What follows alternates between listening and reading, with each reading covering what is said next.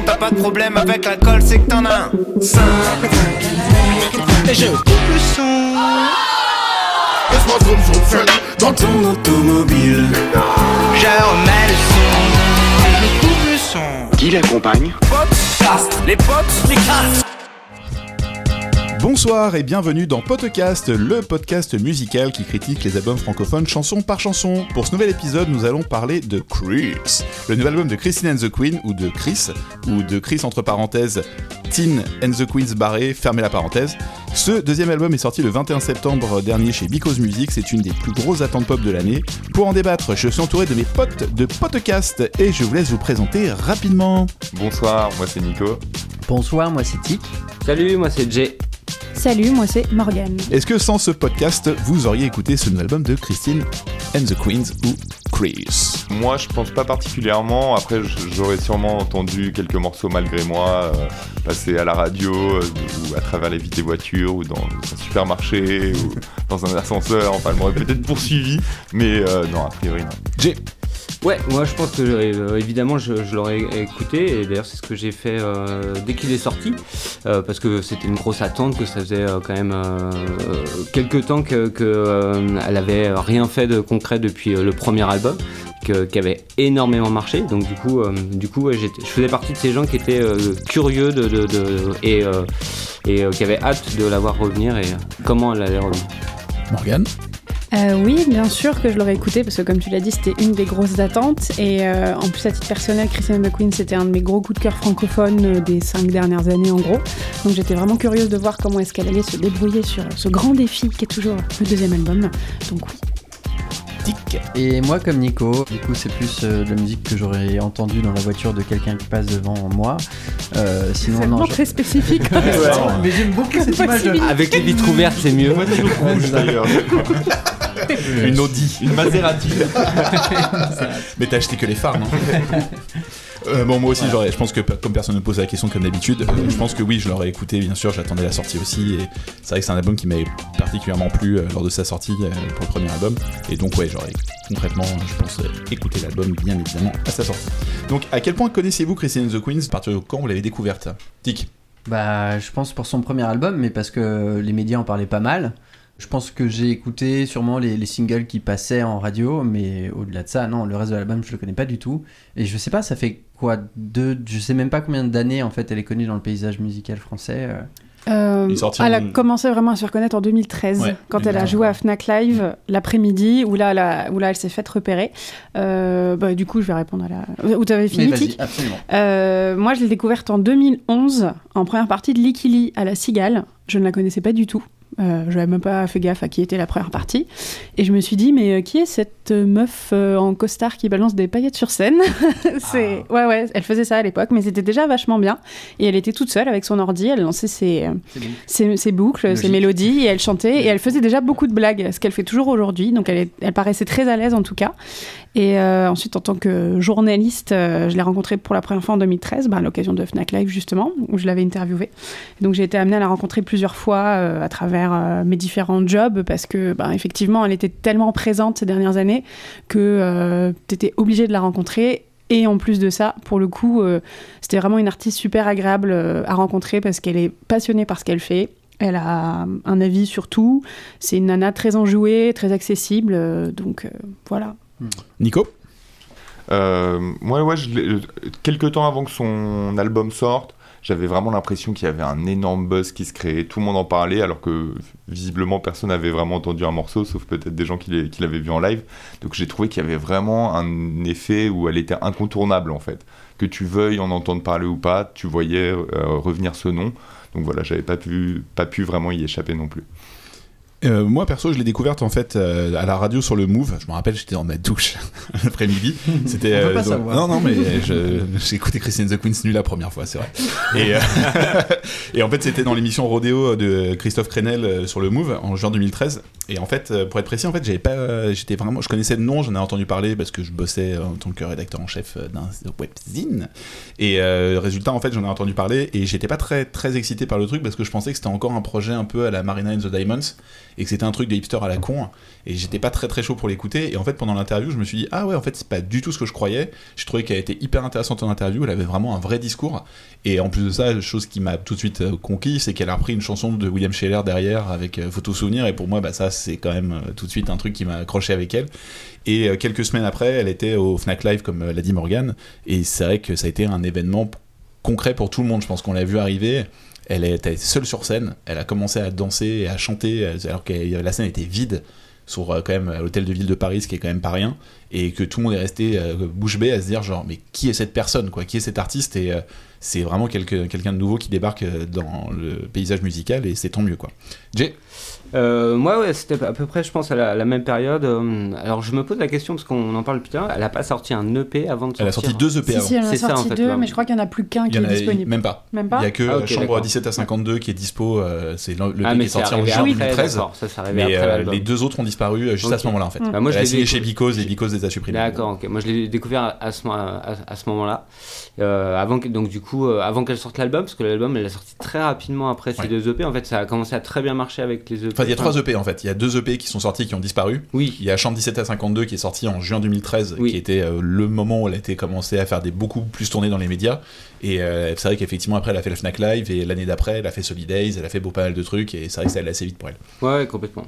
Et du coup, euh, voilà. Et, et en fait, moi, j'en ai beaucoup entendu parler autour de moi comme étant un énorme phénomène. Et donc, j'ai suivi le truc à fond. Et j'ai adoré le premier album. Enfin, ça, ça fait partie vraiment des albums que j'ai beaucoup écouté, euh, où, euh, où j'ai eu un gros coup de cœur dessus. Voilà. Et après, je l'ai vu sur scène à la Cigale. On m'avait beaucoup encensé euh, sa prestation sur scène, danser, etc.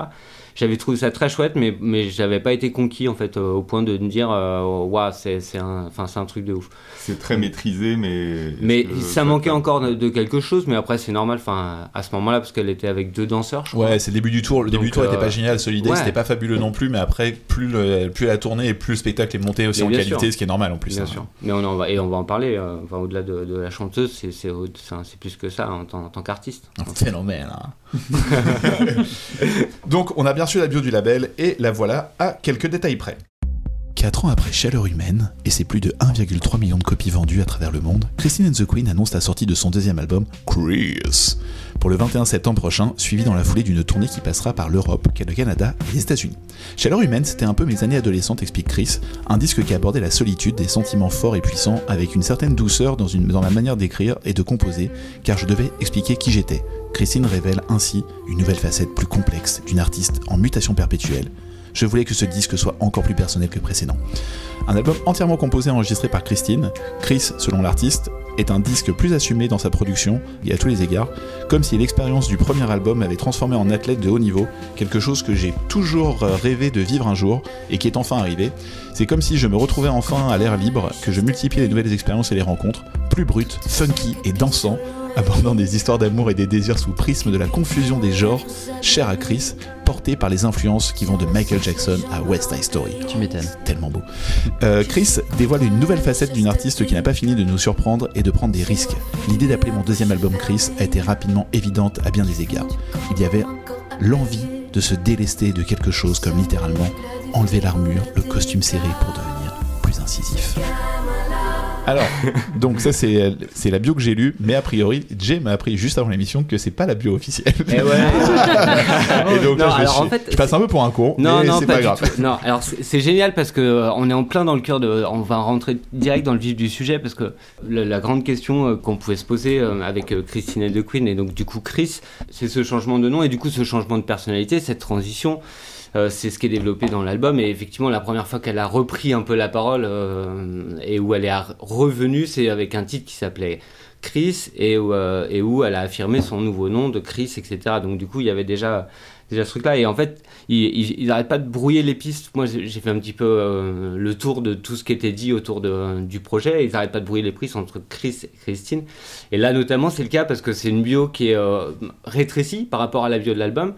Et la bio de l'album, c'est en général, faut, faut le dire pour ceux qui nous écoutent, c'est ce que euh, les attachés de presse envoient à tous les journalistes pour qu'ils puissent euh, à l'intérieur s'inspirer de ce que l'artiste a voulu euh, mettre en scène et en même temps éventuellement shipper quelques phrases, quelques transitions, quelques, quelques, quelques inspirations pour des questions euh, pour une interview. Ce qui peut expliquer justement que parfois les interviews se ressemblent et que les questions sont toujours les mêmes en fait. Ce qui explique souvent euh, effectivement ce, ce genre de choses. Et là, en fait, effectivement, c'est la, ça c'est la bio quand on a reçu le lien.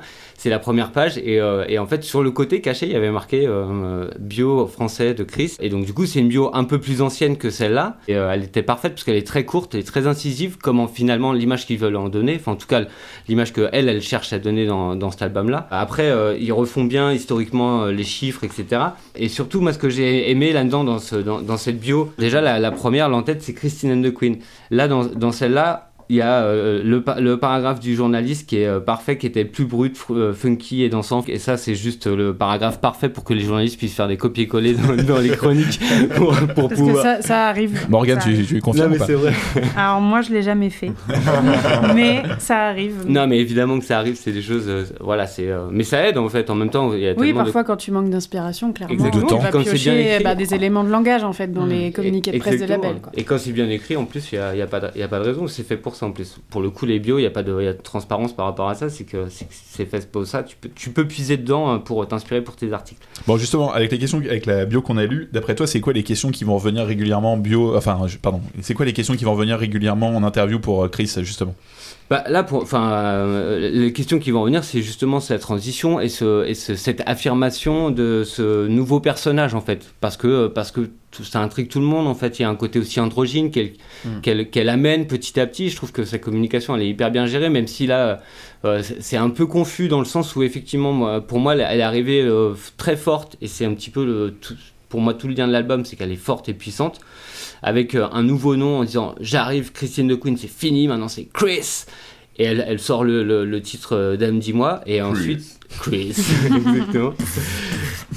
Et, et ensuite, et ensuite, euh, et ensuite, tu sens que petit à petit, à la sortie de l'album, il y a eu, euh, une- pas, je sais pas s'il y a eu une marche arrière ou autre, mais pour que ça soit identifié par le plus grand nombre, parce qu'elle est comme ça, connue comme ça par le plus grand Mhm. nombre, bah, il y a eu beaucoup plus de communication autour de Christine and the Queen. Je pense que ce qui va ressortir, évidemment, c'est les questions, ça va être autour de cette personnalité. Comment elle s'est fusée aussi euh, dans l'inspiration américaine. Il y a beaucoup de name dropping dans les bios et dans- Ouais, il y a Michael Jackson, euh, Exactement. de West Side Story. euh. dans, dans l'autre, elle va plutôt parler de Gainsbourg, parler de Gainsbourg, des Love on the Beat, de euh, Madonna, Balavoine, euh, voilà, euh, euh, Maggie Nelson aussi. euh. Ouais, donc c'est vraiment les questions qu'on retrouve réellement en interview. Tout le temps, des lui parle de Balavoine, lui sort des euh, des, intro- des, Exactement. des archives de Balavoine comme si ça paraissait Exactement. naturel. En fait, c'est uniquement parce que t'as une bio qui te l'écrit à la base, quoi. Bien sûr, parce que la bio, elle sert à quoi? Elle sert à mettre des cadres. Donc là, Ouais, elle, met un contexte, elle explique, euh, voilà, effectivement, si on te dit que ça ressemble plus à Gainsbourg, de Love on the Beat, Mad- euh, Madonna, Balavoine et Maggie Nelson, tu tu t'attends déjà quand tu écoutes Ouais, tu sais à peu à quoi t'attendre. à un univers euh, un peu quadrillé quoi en tout cas donc euh, après tu te fais ton, ton, ton propre avis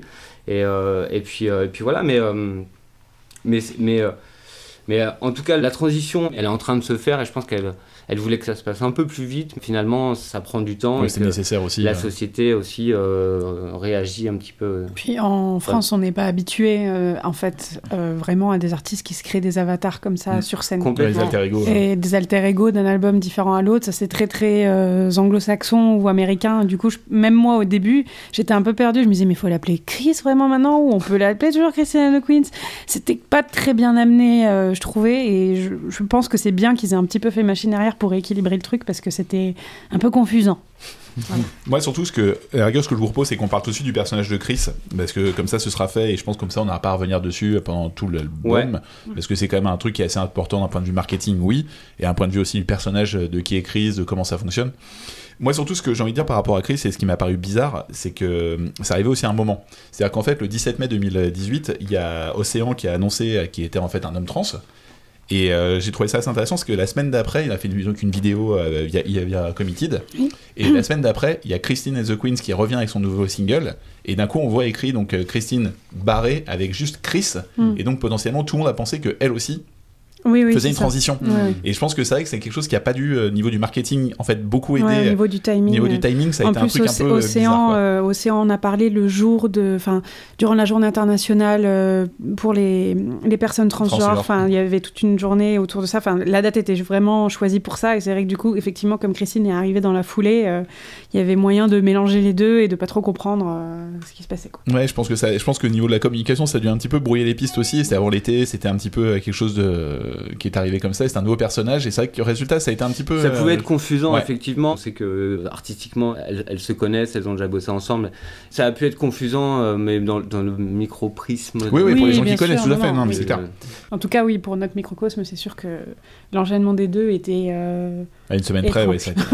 donc, euh, pour expliquer un petit peu, euh, donc justement, euh, sa transition, il y a Christiane The Queens qui explique aux Un Rock, elle a dit euh, Quand je suis revenu avec les cheveux courts et avec le teen barré, beaucoup de gens ont cru que je transitionnais, alors que pour la première fois, on voyait mon sein, euh, mon sein et mon téton qui pointaient. Donc, le seul cheveu court est un indicateur de masculinité. J'ai compris avec mon corps que je pouvais brouiller les pistes, donner une information viscérale, immédiate, pas forcément maîtrisée. Donc c'est un petit peu ce qu'on disait, c'est un Ouais. petit peu, euh, ça confirme assez bien. Et euh, ouais, j'ai trouvé ça assez intéressant. C'est vrai qu'elle a quand même, un- comme tu l'as dit pendant l'interview, tout le monde lui parle de ça, tout le monde lui parle de ce personnage de Chris, qui elle est, pourquoi, Bah oui, comment. sûr. Et ça, on en parlera après pour les chansons, parce que dans les clips aussi, il y a quand même maintenant une, image, une imagerie très forte euh, autour de Chris. Et elle disait donc, je pensais juste à Chris me servir du délitement du nom comme une annonce, écrire Christian the Queens, le raturer, raturer, raturer pour qu'il ne reste que Chris. Rien ne sera plus comme avant. Et ça, elle le dit dans le film d'Apple Music que je vous conseille. C'est un petit film de 13 minutes qui est exclusif à tra- donc, euh, sur Apple Music pour la sortie de l'album. Elle explique vraiment toute la démarche euh, musicale et artistique qu'il y a autour de Chris. Et en fait, c'est un truc qu'ils auraient dû sortir dès le début. Ça aurait été beaucoup plus clair pour tout le monde en fait. Ouais, C'est- ouais, mais des fois, c'est euh, c'est tout bête, hein, mais. euh, c'est l'exclusivité en fait qui, est- qui a bloqué un peu le bordel et Ouais. c'est dommage quoi. Mais voilà, il faut, il faut être impérativement en plus abonné pour le faire. Donc voilà. Bon, on va juste parler de la pochette rapidement. Donc la photo est signée par euh, Jamie Morgan, qui est une photographe britannique. C'est un portrait donc assez classe où on retrouve euh, donc euh, Héloïse Laetitia de son vrai nom, avec une mèche gominée style West Side Story et portant un costard noir sous fond beige. Il y a donc un enfant qui a gribouillé le tout avec un crayon jaune autour. En fait, bon, je suis un petit peu méchant, c'est une, graphiste new-yorkaise qui s'appelle Tracy Ma qui l'a fait. Et en fait, c'est un petit peu comme quand vous faites des, quand vous gardez des photos sur un shot. Souvent, on, on entoure celle qu'on garde. Donc c'est pour donner un petit style, un petit peu justement aussi pour brouiller les pistes. Donc je pense que ça départit un petit peu de l'idée. Vais juste euh, faire une petite citation c'est un visage qui menace de sortir du cadre. Mou, légèrement inquisitrice, mue conquérante. Il y a des pochettes qui en disent long. Celle du deuxième album de Christine and the Queen, devenue Chris, est frontale. Et en fait, ça, c'est comme ça que commence la bio, la vraie bio, la première bio.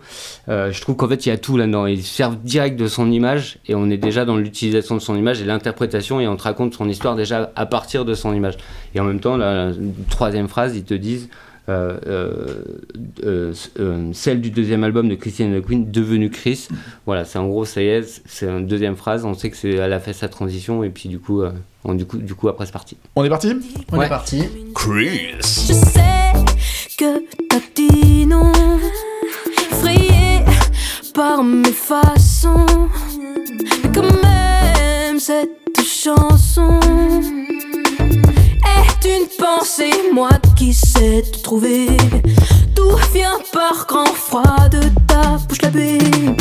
C'est comme si ce n'est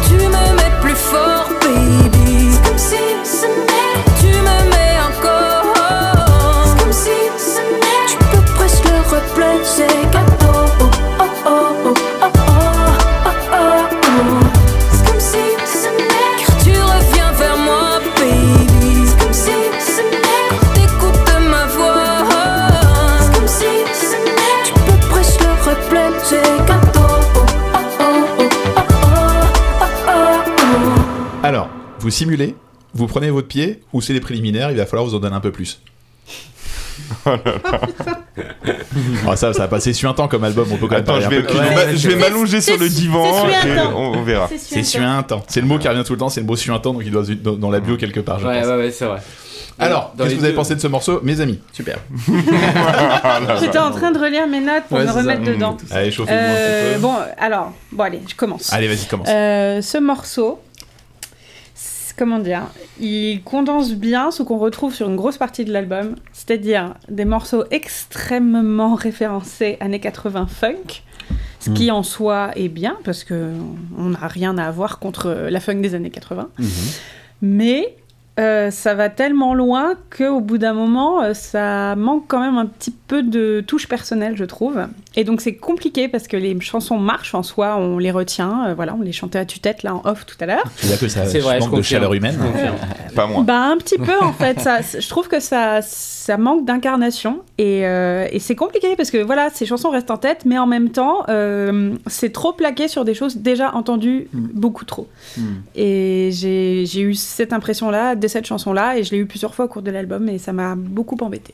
Ouais, moi je suis tout à fait d'accord avec ça. C'est-à-dire que mon problème avec euh, Christine and the Queens, c'est vraiment que je la trouve très artificielle en fait. C'est-à-dire que je trouve ça bien fait, maîtrisé, que ce soit la prod, les mélodies, la danse, mais ça me fait pas du tout, ça me procure aucune émotion en fait, parce que j'ai vraiment l'impression d'un truc hyper euh, fabriqué.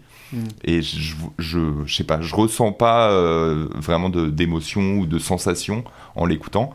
Et c'est vraiment ce qui me gêne. Après, par exemple, là, dans, dans le texte, j'ai essayé de, de trouver quand même des choses qui me plaisaient. Et bon, déjà, j'ai beaucoup de mal à comprendre ce qu'elle dit. non, mais vraiment, j'ai dû aller euh, vérifier les paroles parce que, pareil, elle est quand même très maniérée dans sa façon de chanter. Et euh, il y a vraiment un côté où, euh, par moments, j'ai vraiment l'impression qu'elle queen. Genre Christine and the Queen. mais, euh, mais par exemple, dans le texte, il y a quand même un truc que j'ai trouvé bien c'est euh, c'est ce que je me dis quand je pars en morceaux.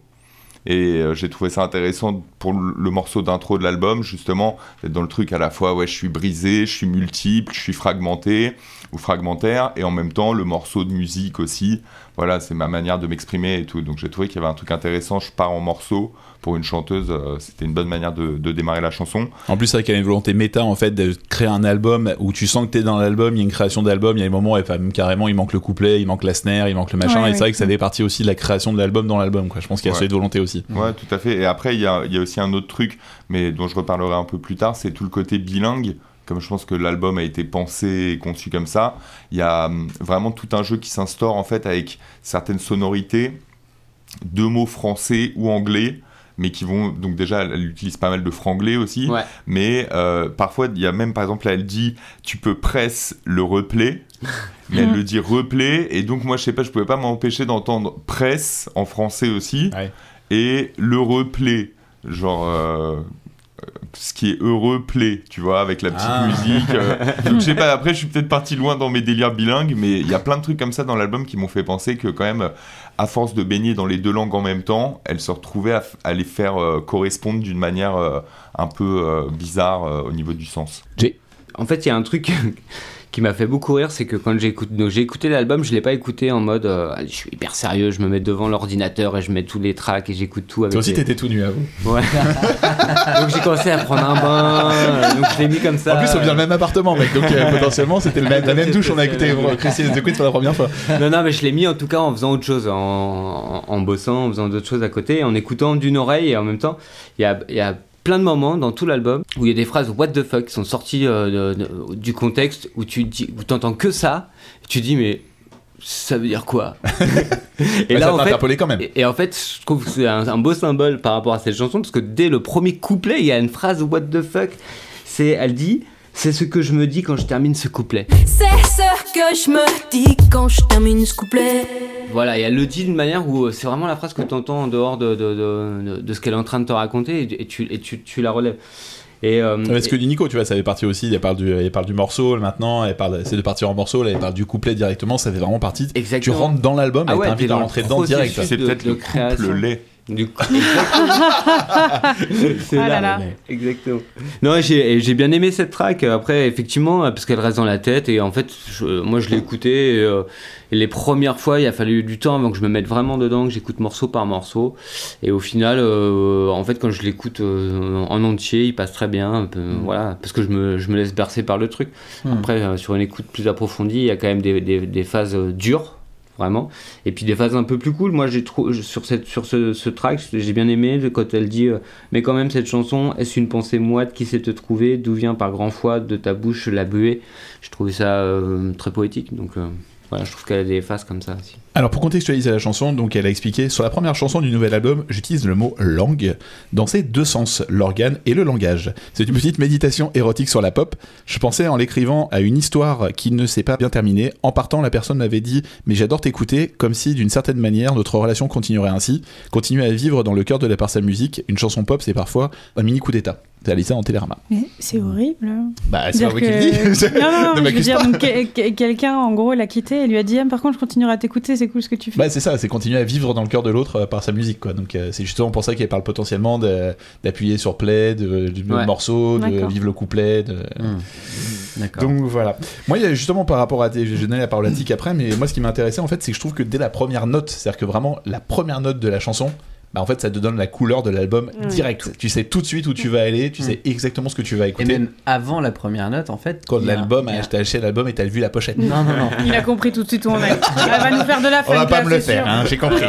Avant la première note, euh, on a euh, même euh, un, un truc encore pire, c'est que euh, euh, on sait qu'on va être dans du Michael Jackson parce qu'il y a un bruit de verre qui se casse.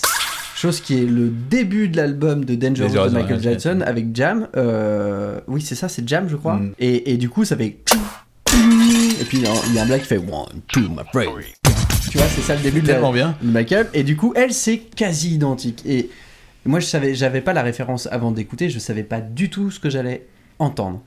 Et dès ça, en fait, avant la première note, je me suis dit, ok, là, euh, limite plagiat, qu'est-ce qu'elle vient de faire, tu vois Et en fait, en écoutant la track, tu comprends qu'il y a des références à Michael. En écoutant l'album, il y en a partout, c'est Partout. blindé, c'est que du Michael. La façon de, se- de- de poser sa voix aussi, la rythmique, Ouais, de jouer avec les mots aussi. de jouer euh. avec les mots, euh, le- la, la façon de poser, saccader, le rythme de la voix, etc.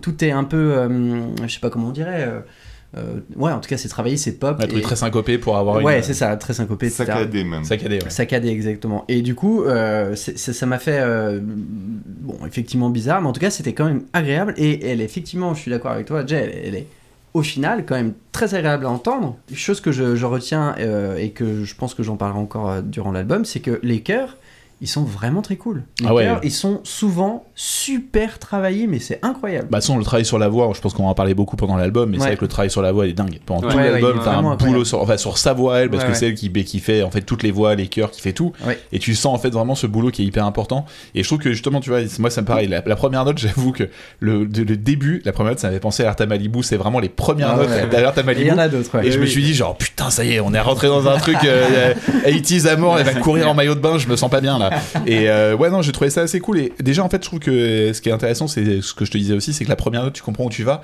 Et tout de suite les instrus en fait c'est ceux que tu vas retrouver quasiment pendant tout l'album. Et c'est vrai que t'as t'as une sorte d'arpégiator qui revient beaucoup. Ouais, t'as des basses t'as des ba- t'as des synthés basses assez profonds. Synthé, ouais. et Tout les est cocottes. quasi numérique en Ouais. fait. à part les cocottes je pense que les Ah cocottes non, de les guitare cocottes, t'as certes, mais il y en t'as a beaucoup pas. ah quand même t'en as as quand même quelques-unes euh, Elles sont, alors, elles sont pas, c'est pas mis en avant tant que ça. Ah non, Ce non, qui non, est non, mis c'est en avant, juste, c'est euh, les, c'est les pads, c'est les petits synthés des années euh, 80 effectivement, et puis c'est la boîte à rythme. Ouais. euh, de A à Z dans l'album. ouais mais c'est Boîte à rythme, boîte à rythme, tout le temps, tout le temps. allez on enchaîne damn Ma tristesse infectera ma mâchoire. Plus je convoite et moins je suis belle à voir. C'est comme un merle, la fille que tu crois retenir. Tap, tap, T'appuies au hasard pour la faire jouir. Que faire? De l'énergie que je perds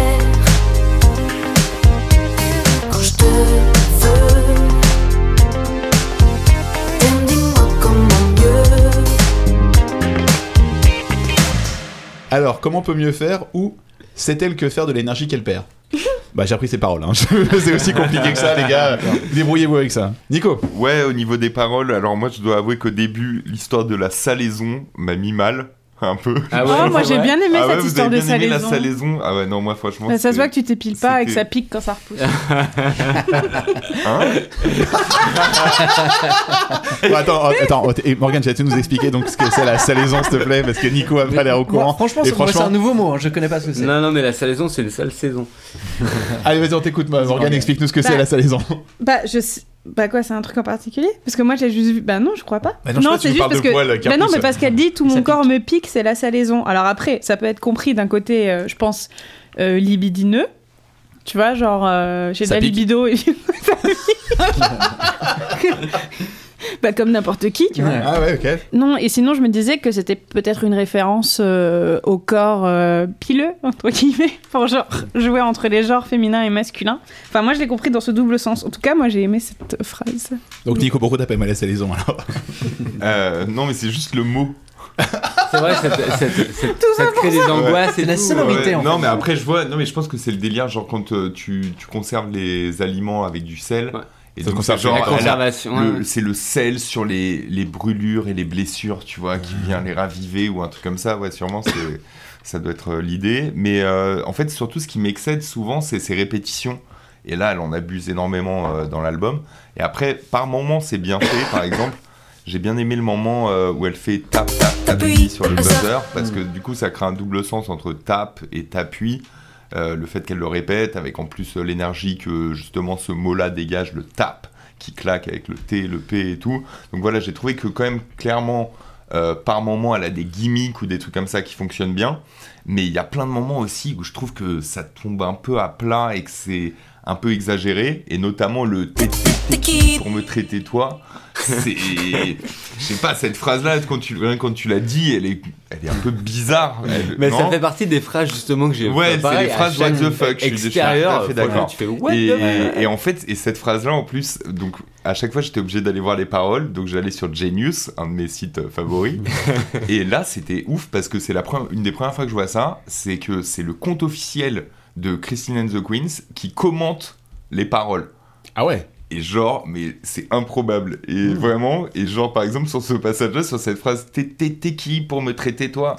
Je me suis dit, vas-y, je veux trop aller voir ce qu'elle dit en commentaire là-dessus. Je vais voir, et elle fait, et ouais, t'es qui?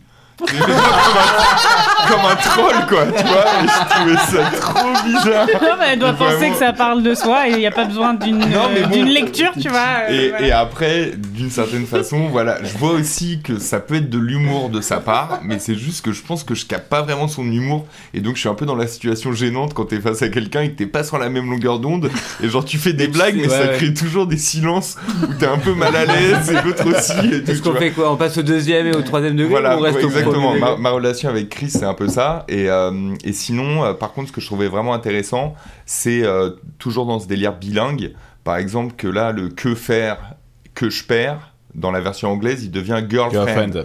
Et en fait, c'est qu'elle a fait vraiment ce qu'on appelle des traductions homophoniques Mm. par moment, c'est-à-dire que en fait, tu traduis pas le sens, mais tu traduis le son. Et ça, j'ai trouvé que c'était su- que c'était quand même assez intéressant Ouais. comme démarche. Elle garde exactement les mêmes mélodies du coup. Oui, les, les chansons ont exactement la même longueur, donc, la même voilà mais parce que et là et justement et même là c'est ça va jusque dans la syllabe en fait parce que donc là c'est ER et ER comme dans girlfriend et Mhm. voilà je trouve qu'il y, a un- il y a un truc vraiment intéressant euh, avec ça et à la base je- comme on va en parler euh, je me disais ah elle, elle a fait ses sons avec les boucles de Logic donc si ça se trouve elle a écrit ses textes avec Google Translate et non non elle a, pas, elle a pas fait ça elle a pas, elle a pas fait ça C'est ça. Et du coup, je pense que je vais, je vais, je vais enchaîner avec Logic Audio, c'est ça? Bon, ba- donc il y a eu, donc on peut le dire, donc il a une sorte de mini bad buzz chelou. Oui, il Ouais, y a truc. un, il a mec qui a sorti Ouais, une vidéo qui a comparé, En fait, enfin qu'il l'a a- ils ont- accusé de plagiat. Ouais, surtout ça. C'est c'est qu'ils ont été accusés Voilà. de plagiat. Alors, plagiat, c'est pas le terme, du coup. ouais, surtout pas- ça. C'est que c'est- de plagiat, on peut alors que c'en est pas. euh, Plagiat, c'est quand euh, quelqu'un a, a- euh, entre guillemets, enfin, a officiellement sorti euh, sa track et l'a déclaré à la SACEM, etc. Là, il n'y a pas de plagiat vu que c'est un sample gratuit. Ou Donc, libre pas de du droit. plagiat. Voilà, euh, le plagiat, c'est pas dans, dans ce terme-là qu'on l'utilise. Et du coup, alors c'est ça qui, bon, il y a eu beaucoup de bruit autour de, de- de ce logiciel et de, de la boot qu'elle a utilisée effectivement, dont on va vous mettre un petit extrait dès maintenant. Donc ça, c'est le Neon Light Beat 01. Alors le Neon Light Keys 01, Ah. ce que j'ai euh, de mes sources, et donc c'est euh, le nom donné euh, à la boucle de, de- dans Logic Audio. C'est donc le, le- le clavier qu'on entend qui est un peu dreamy. avec le- une suite d'accords bien rythmée particulière. Et le truc, c'est que Chris l'aurait changé dans sa tonalité, Mhm. mais le rythme n'a pas changé. Euh, il faut quand même savoir que euh, Chris, dans- en tout cas dans l'interview que j'avais vue, c'est que elle euh, refait jouer tous ses instruments par ses vrais musiciens. D'accord? Ok. Sauf que là, euh, pour le coup, la boucle Logic Audio, ils ont beau avoir la rejouée par un autre hein. synthétiseur, c'est exactement la même rythmique, c'est exactement les mêmes notes. Ce qui pose un peu problème quand même. Alors, j'ai juste, euh, je te laisse continuer après mon tic. Je vais te donner en fait ce qu'elle a donné comme réponse justement suite à cette histoire de sample gratuit sur Logic Pro. Elle dit Je vais être franche, j'aime travailler avec des banques euh, libres de droit pour ce titre-là. J'ai aimé le coup de poker, le danger, j'ai aimé l'idée qu'on puisse se rendre compte de ce qui avait été utilisé pour faire un single radio. Donc ça se trouve à la portée de tous dans un logiciel démocratique. Ce que le résultat raconte, c'est l'émancipation. Donc c'est ça sa réponse à ça. Et c'est vrai qu'après tout, en fait, il y a plein de rappeurs qui utilisent des Ouais, banques de données. Bien sûr. Et il y a C'est exactement ce qu'elle a dit, ou que Gainsbourg a à l'époque samplait de la musique Mais classique, que personne ne lui Alors disait moi quoi que ce justement, soit. moi- mais moi en fait je suis très pour le sample et plusieurs fois dans cette On a déjà émission, discuté ça, on a on déjà, a parlé de des faux débats là-dessus. Mais là, euh. c'est pas une question de sample en fait, c'est juste la facilité qui est critiquée pour ça. moi. C'est-à-dire que c'est pas du tout une question, c'est pas du plagiat. Alors, moi, je suis d'accord avec Mais toi, mais à il y a partir de quoi Qu'est-ce qui fait que c'est il y a- facile bah, En fait, c'est que quand tu, com- quand tu commences à faire du son, ce que tu fais, c'est exactement ça. Tu prends un logiciel de son, tu prends les boucles qui sont déjà préenregistrées dedans, les sons qui existent déjà. Quand t'as pas beaucoup d'expérience, Voilà. Quand en t'as pas de connaissances, tu veux ça la que tu facilité, fais tu parce que c'est le plus simple. C'est la, la musique à portée de tous en fait. Et donc, comme- En fait, ces sons sont dans GarageBand. Hein. C'est un truc qui est gratuit, livré avec ton max, c'est- il faut le dire. C'est ce que je dis justement. Et donc en gros, ça c'est quand même un, un processus de création qui est un peu euh, newbie.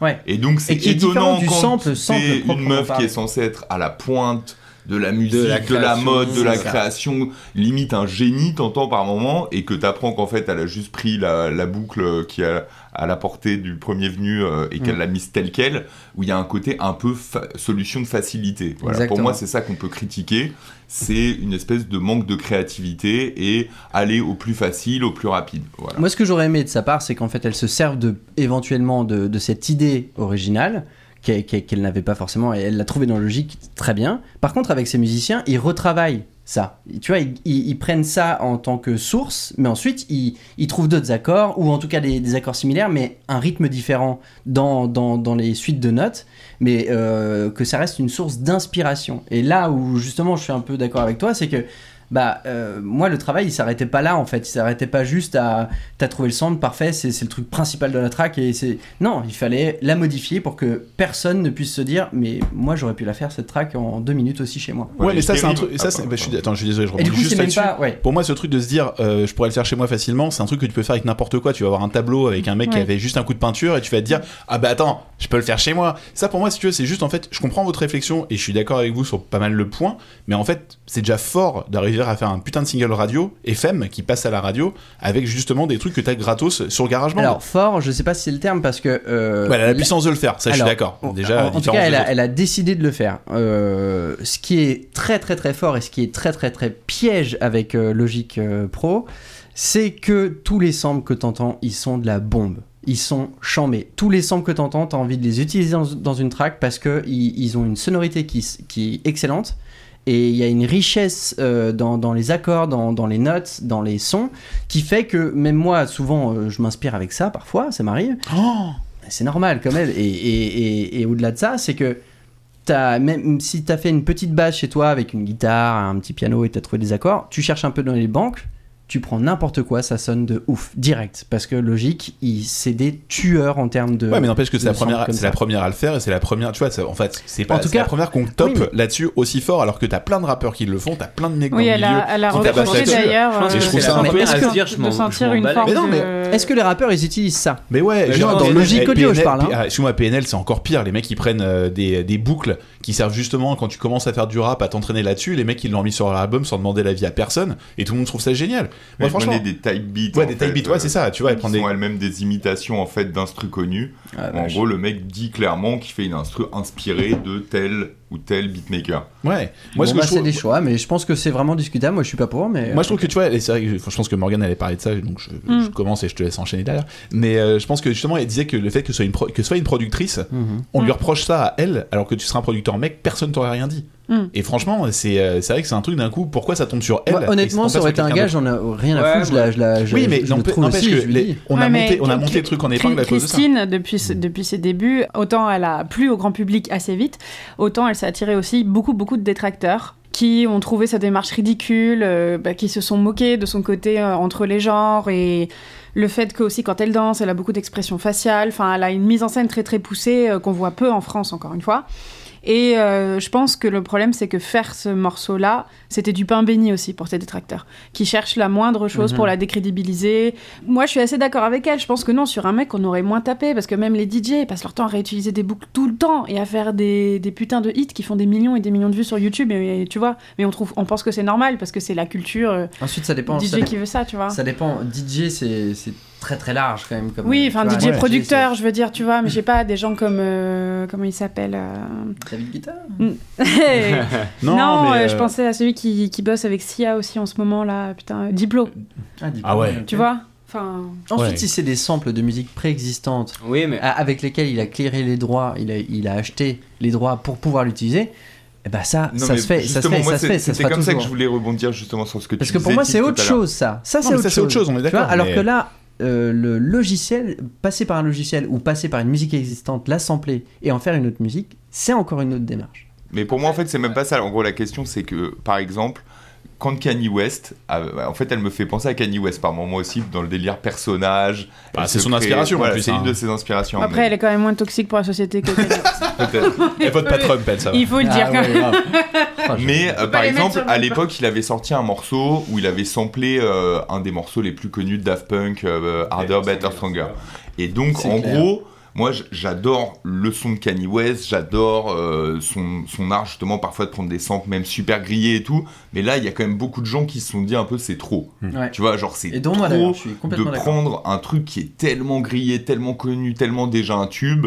Oui, c'est déjà un tube. C'est pas, tu vois, c'est pas une déjà un banque de données. Non, mais donc ce que, ce que je voulais faire comprendre là-dedans avec ce parallèle, c'est que tu peux sampler, il a samplé dans plein d'albums aussi avant, mais là tout à coup les gens ont dit c'est un peu trop facile. Hmm. Et là pour moi c'est ça qu'on lui a reproché, personne lui reproche d'utiliser euh, une boîte à rythme ou un truc qu'elle a trouvé dans, la- dans un logiciel comme tout le monde fait, c'est juste que là le fait que la mélodie de son premier single, de son nouvel album, soit un truc que tu trouves en deux clics et que fait normalement un enfant de 8 ans quand il commence à découvrir le son, il y avait un peu un côté, euh, je fais des trucs en Playmobil et je me prends pour un grand artiste avant-gardiste, quoi, tu vois, voilà. Moi, c'est ça l'impression que ça m'a fait. Bon, après, elle, elle s'est jamais positionnée en artiste avant-gardiste. Ouais. Elle l'est positionnée comme ça, quand même, non Elle, elle se- enfin, elle, en tout cas, euh, enfin, pour l'avoir interviewée plusieurs fois, elle est vraiment très très humble. Mm. Et elle, elle a juste eu l'impression qu'elle a, elle a juste bidouillé des trucs sur son ordinateur et ça a donné un album et Ouais, ça a ouais. bien marché. Mais Mm. vraiment, pour le coup, elle a, elle a vraiment zéro ego. hein. Mais vraiment. Parce que c'est vrai que par, par exemple pour la vidéo, donc la vidéo a fait plus de 5,6 millions de vues euh, sur YouTube.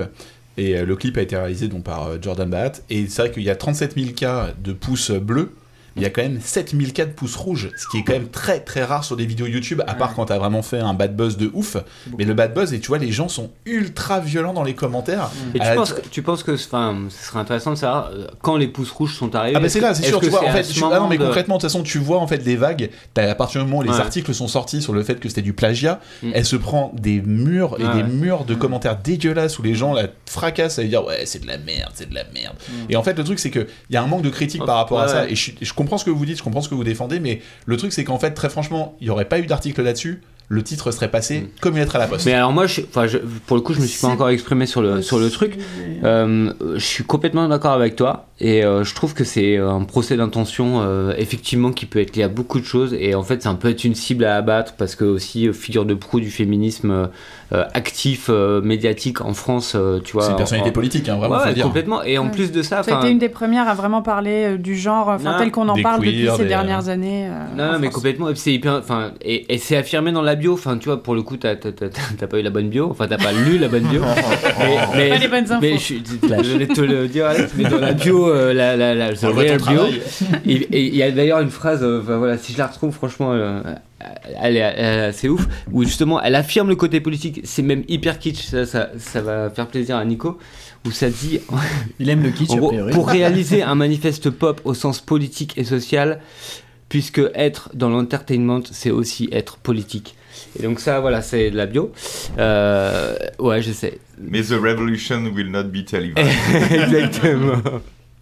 Et donc, non, non, et, euh, et- et en fait, je trouve qu'on lui fait un procès d'intention sur ce truc où, en fait, bah, c'est libre de droit, donc elle a, eu, elle a pris la liberté de le prendre, en fait, et puis c'est tout. Après, le reste, effectivement, les gens un peu, qu'on- enfin, où c'est facile. Et je comprends parce que euh, moi, je fais partie des gens où j'ai envie de, de dire, putain, mais j'arrive pas à être convaincu à 100%, etc.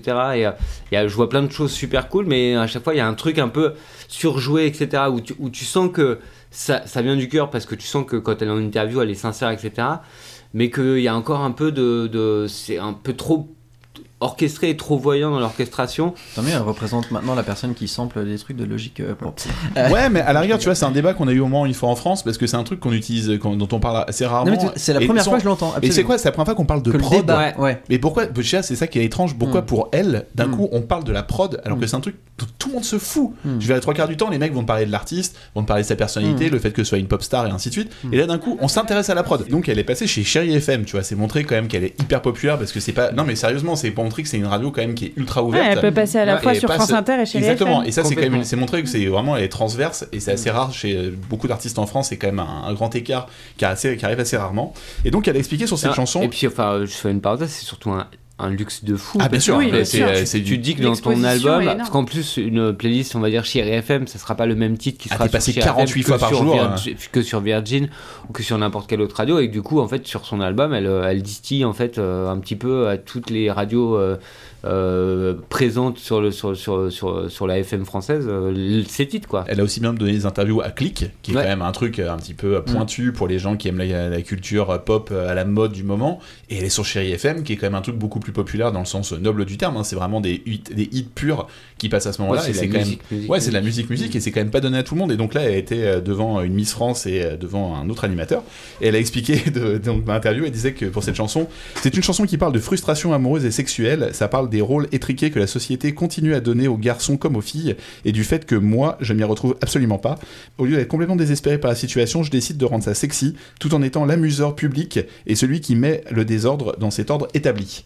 Donc elle a quand même cette volonté aussi justement de bouger un peu les normes et potentiellement l'utilisation des, euh, des samples peut, peut faire partie de ça aussi, quoi, le fait de vouloir un petit peu changer les choses. Et effectivement, c'était facile, mais je pense que ça fait partie aussi de cette volonté dans l'album. Je trouve que d'un point de vue musical et des prods, il n'y a pas un travail de dingue sur la musique, C'est sa voix. Oui. Tout est fait sur sa voix et sur le travail sur la voix. Et dans fait. Dame, en fait, euh, dans, dans Dame, dis-moi, euh, pour c'est- pas Kendrick Lamar, il y a justement, elle invite Dame Funk. Donc ça, c'est quand même un truc aussi qui rajoute un petit plus à ce morceau. Mm. C'est que Dame Funk, en soit en France, personne sait qui c'est.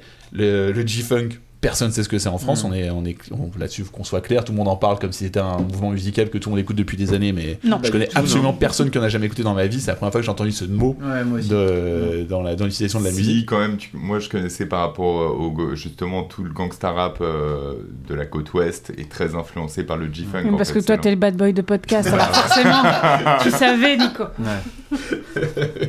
Donc euh, non mais j'ai trouvé ça assez intéressant en tout cas qu'elle mette ça un petit peu en avant et qu'elle invite justement un, un artiste qui, qui mette un petit peu un autre, euh, une autre couleur musicale à ça. Et d'ailleurs, ce qu'elle racontait dans Click, c'est que Dame Funk n'a pas du tout compris pourquoi on avait une polémique là-dessus en France. C'est-à-dire Ah qu'il ouais. a vu que ça s'énervait, puis il lui a demandé de lui Mais expliquer, pourquoi? puis il lui a dit euh, c'est tout. Et ouais, ouais, surtout pourquoi, pourquoi, Pourquoi, surtout euh, pourquoi. Vous avez que ça à foutre, euh, un petit peu peut-être. Et donc moi sur ce morceau, je vais juste faire deux trois petits points euh, au niveau de la prod qui m'ont un peu fait marrer. Effectivement, donc il y a un moment où il y a des rires, ça m'a fait toujours penser. À chaque fois que j'entends des rires dans un morceau, ça me fait penser aux Spice Girls au début de Wannabe. Ah ouais, J'avoue, il y a toujours un truc comme ça. Non, il y a un côté shining un peu. Ah ouais, Ah, c'est un peu flippant. et euh, il y a un moment aussi où elle fait un truc des plus. Non, et puis c'est surtout, ça commence, excuse-moi, hein, je te coupe, mais ça commence avec Chris. Chris. Et en fait, c'est effectivement le premier morceau avec lequel elle est revenue. Enfin, Ah tu ouais. vois, c'était, on en parlait tout à l'heure sur le, sur le, sur le, le- enfin, sur le nom, quoi, déjà. En fait, c'est bam. C'est- Ouais, c'est comme le premier C'est morceau, dit tout de c'est suite, c'est tout de suite, au moins elle a introduit ce truc quoi. Et donc moi il y a un truc qui me fait marrer, c'est que des moments elle force un peu sur sa voix, enfin et en fait ça me fait penser à Ophélie Winter à chaque fois. en plus le côté avec une prod qui fait un peu Ah ouais. 80-90, tu vois. Tu m'as donné truc, la voix, quoi. Ouais c'est ça un peu la foi. Mais... Ah la voix aussi, hein, du coup. et donc c'est- il y a un truc qui me fait penser à ça à chaque fois, donc ça me fait toujours un peu marrer. Mais euh, je trouve qu'en fait ouais, ce que je disais au niveau de la prod, je trouve ça en fait assez euh, riche et efficace, Mm. alors qu'en fait il y a très peu d'instru quoi. Il y a très peu d'instru et alors moi moi, ce que j'ai pour, pour arrêter de parler de ce truc de sample parce qu'il y a un truc que j'ai adoré c'est au moment où euh, justement il y a le gars qui fait Chris. Et ce qui est génial avec ce passage c'est que le j'ai adoré que le kick et la basse soient saturés. Il y a un effet de saturation euh, très agressif sur ce passage là du break.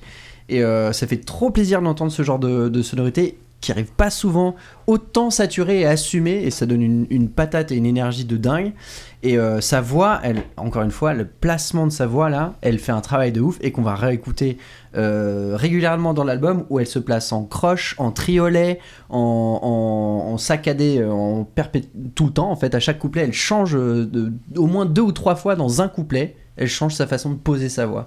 Et ça, je trouve ça super créatif et super cool. Et un truc aussi que je trouve assez marrant par rapport à la structure du morceau, c'est qu'elle utilise euh, donc un, un solo de guitare. Le guitare, c'est une sorte de guitare avec un synthé que vous avez dessus. C'est un truc J'adore, qui c'est est... tellement kitsch. Ouais, c'est tellement kitsch. En plus, on peut bloquer les boutons justement pour faire de pas faire de fausses notes. C'est un truc assez marrant à voir et, euh, quand tu vois quelqu'un en jouer. Et c'est vrai qu'il y a une structure aussi assez 80 dans le délire où tu trouves, euh, tu vois, une structure avec l'intro, avec le Chris, ça rentre. T'as l'intro, t'as le couplet, t'as le refrain, t'as le couplet, t'as l'intro, et bam, t'as un solo. Et c'est vraiment le truc de retrouver des solos dans des morceaux. Ouais. C'est un truc qu'on a perdu depuis à peu près 10 ans. Et je, je m'en plains pas plus que ça, mais c'est marrant d'un coup de retrouver ce truc-là avec en plus un solo de guitare où moi ça m'avait pensé tu sais, au film School of Rock avec euh, Jack Black où t'as un gamin moment qui fait un solo avec deux doigts comme ça, tu sais, à faire un truc euh, un peu en montée, tu fais genre ouais c'est trop bien. Bon, en fait c'est pas super technique, Ouais, hein, mais euh, franchement ça rend assez bien dans le morceau. Il y a un côté très groove qui va qu'on va retrouver dans le reste de l'album quoi. Hum, hum, carrément. Alors, euh, ma question, elle peut paraître con, surtout arriver à ce moment-là du débat, mais vous avez compris quelque chose vraiment à la, la chanson ou pas? Je crois qu'il y a rien à comprendre en fait. Ok, non. Chris. Non, juste un truc, c'est que donc euh, ce titre, il y a un EP qui existe avec que des remixes de la chanson, aussi bien en anglais qu'en français, donc de Girlfriend et euh, de Dame. euh, Dame, dis-moi. Dame, dis-moi. Euh, donc il y a un remix, remix de chanson que vous pouvez retrouver donc euh, sur Spotify et un petit peu partout. Si vous aimez vraiment ce morceau à fond, vous pouvez retrouver un petit remix. Remix. Allez, on passe à la marcheuse. Pour moi, elle va au pute quand même. Attire à moi les oiseaux, le sang séché sur ma peau. Les gens sourient de peur que ma maladie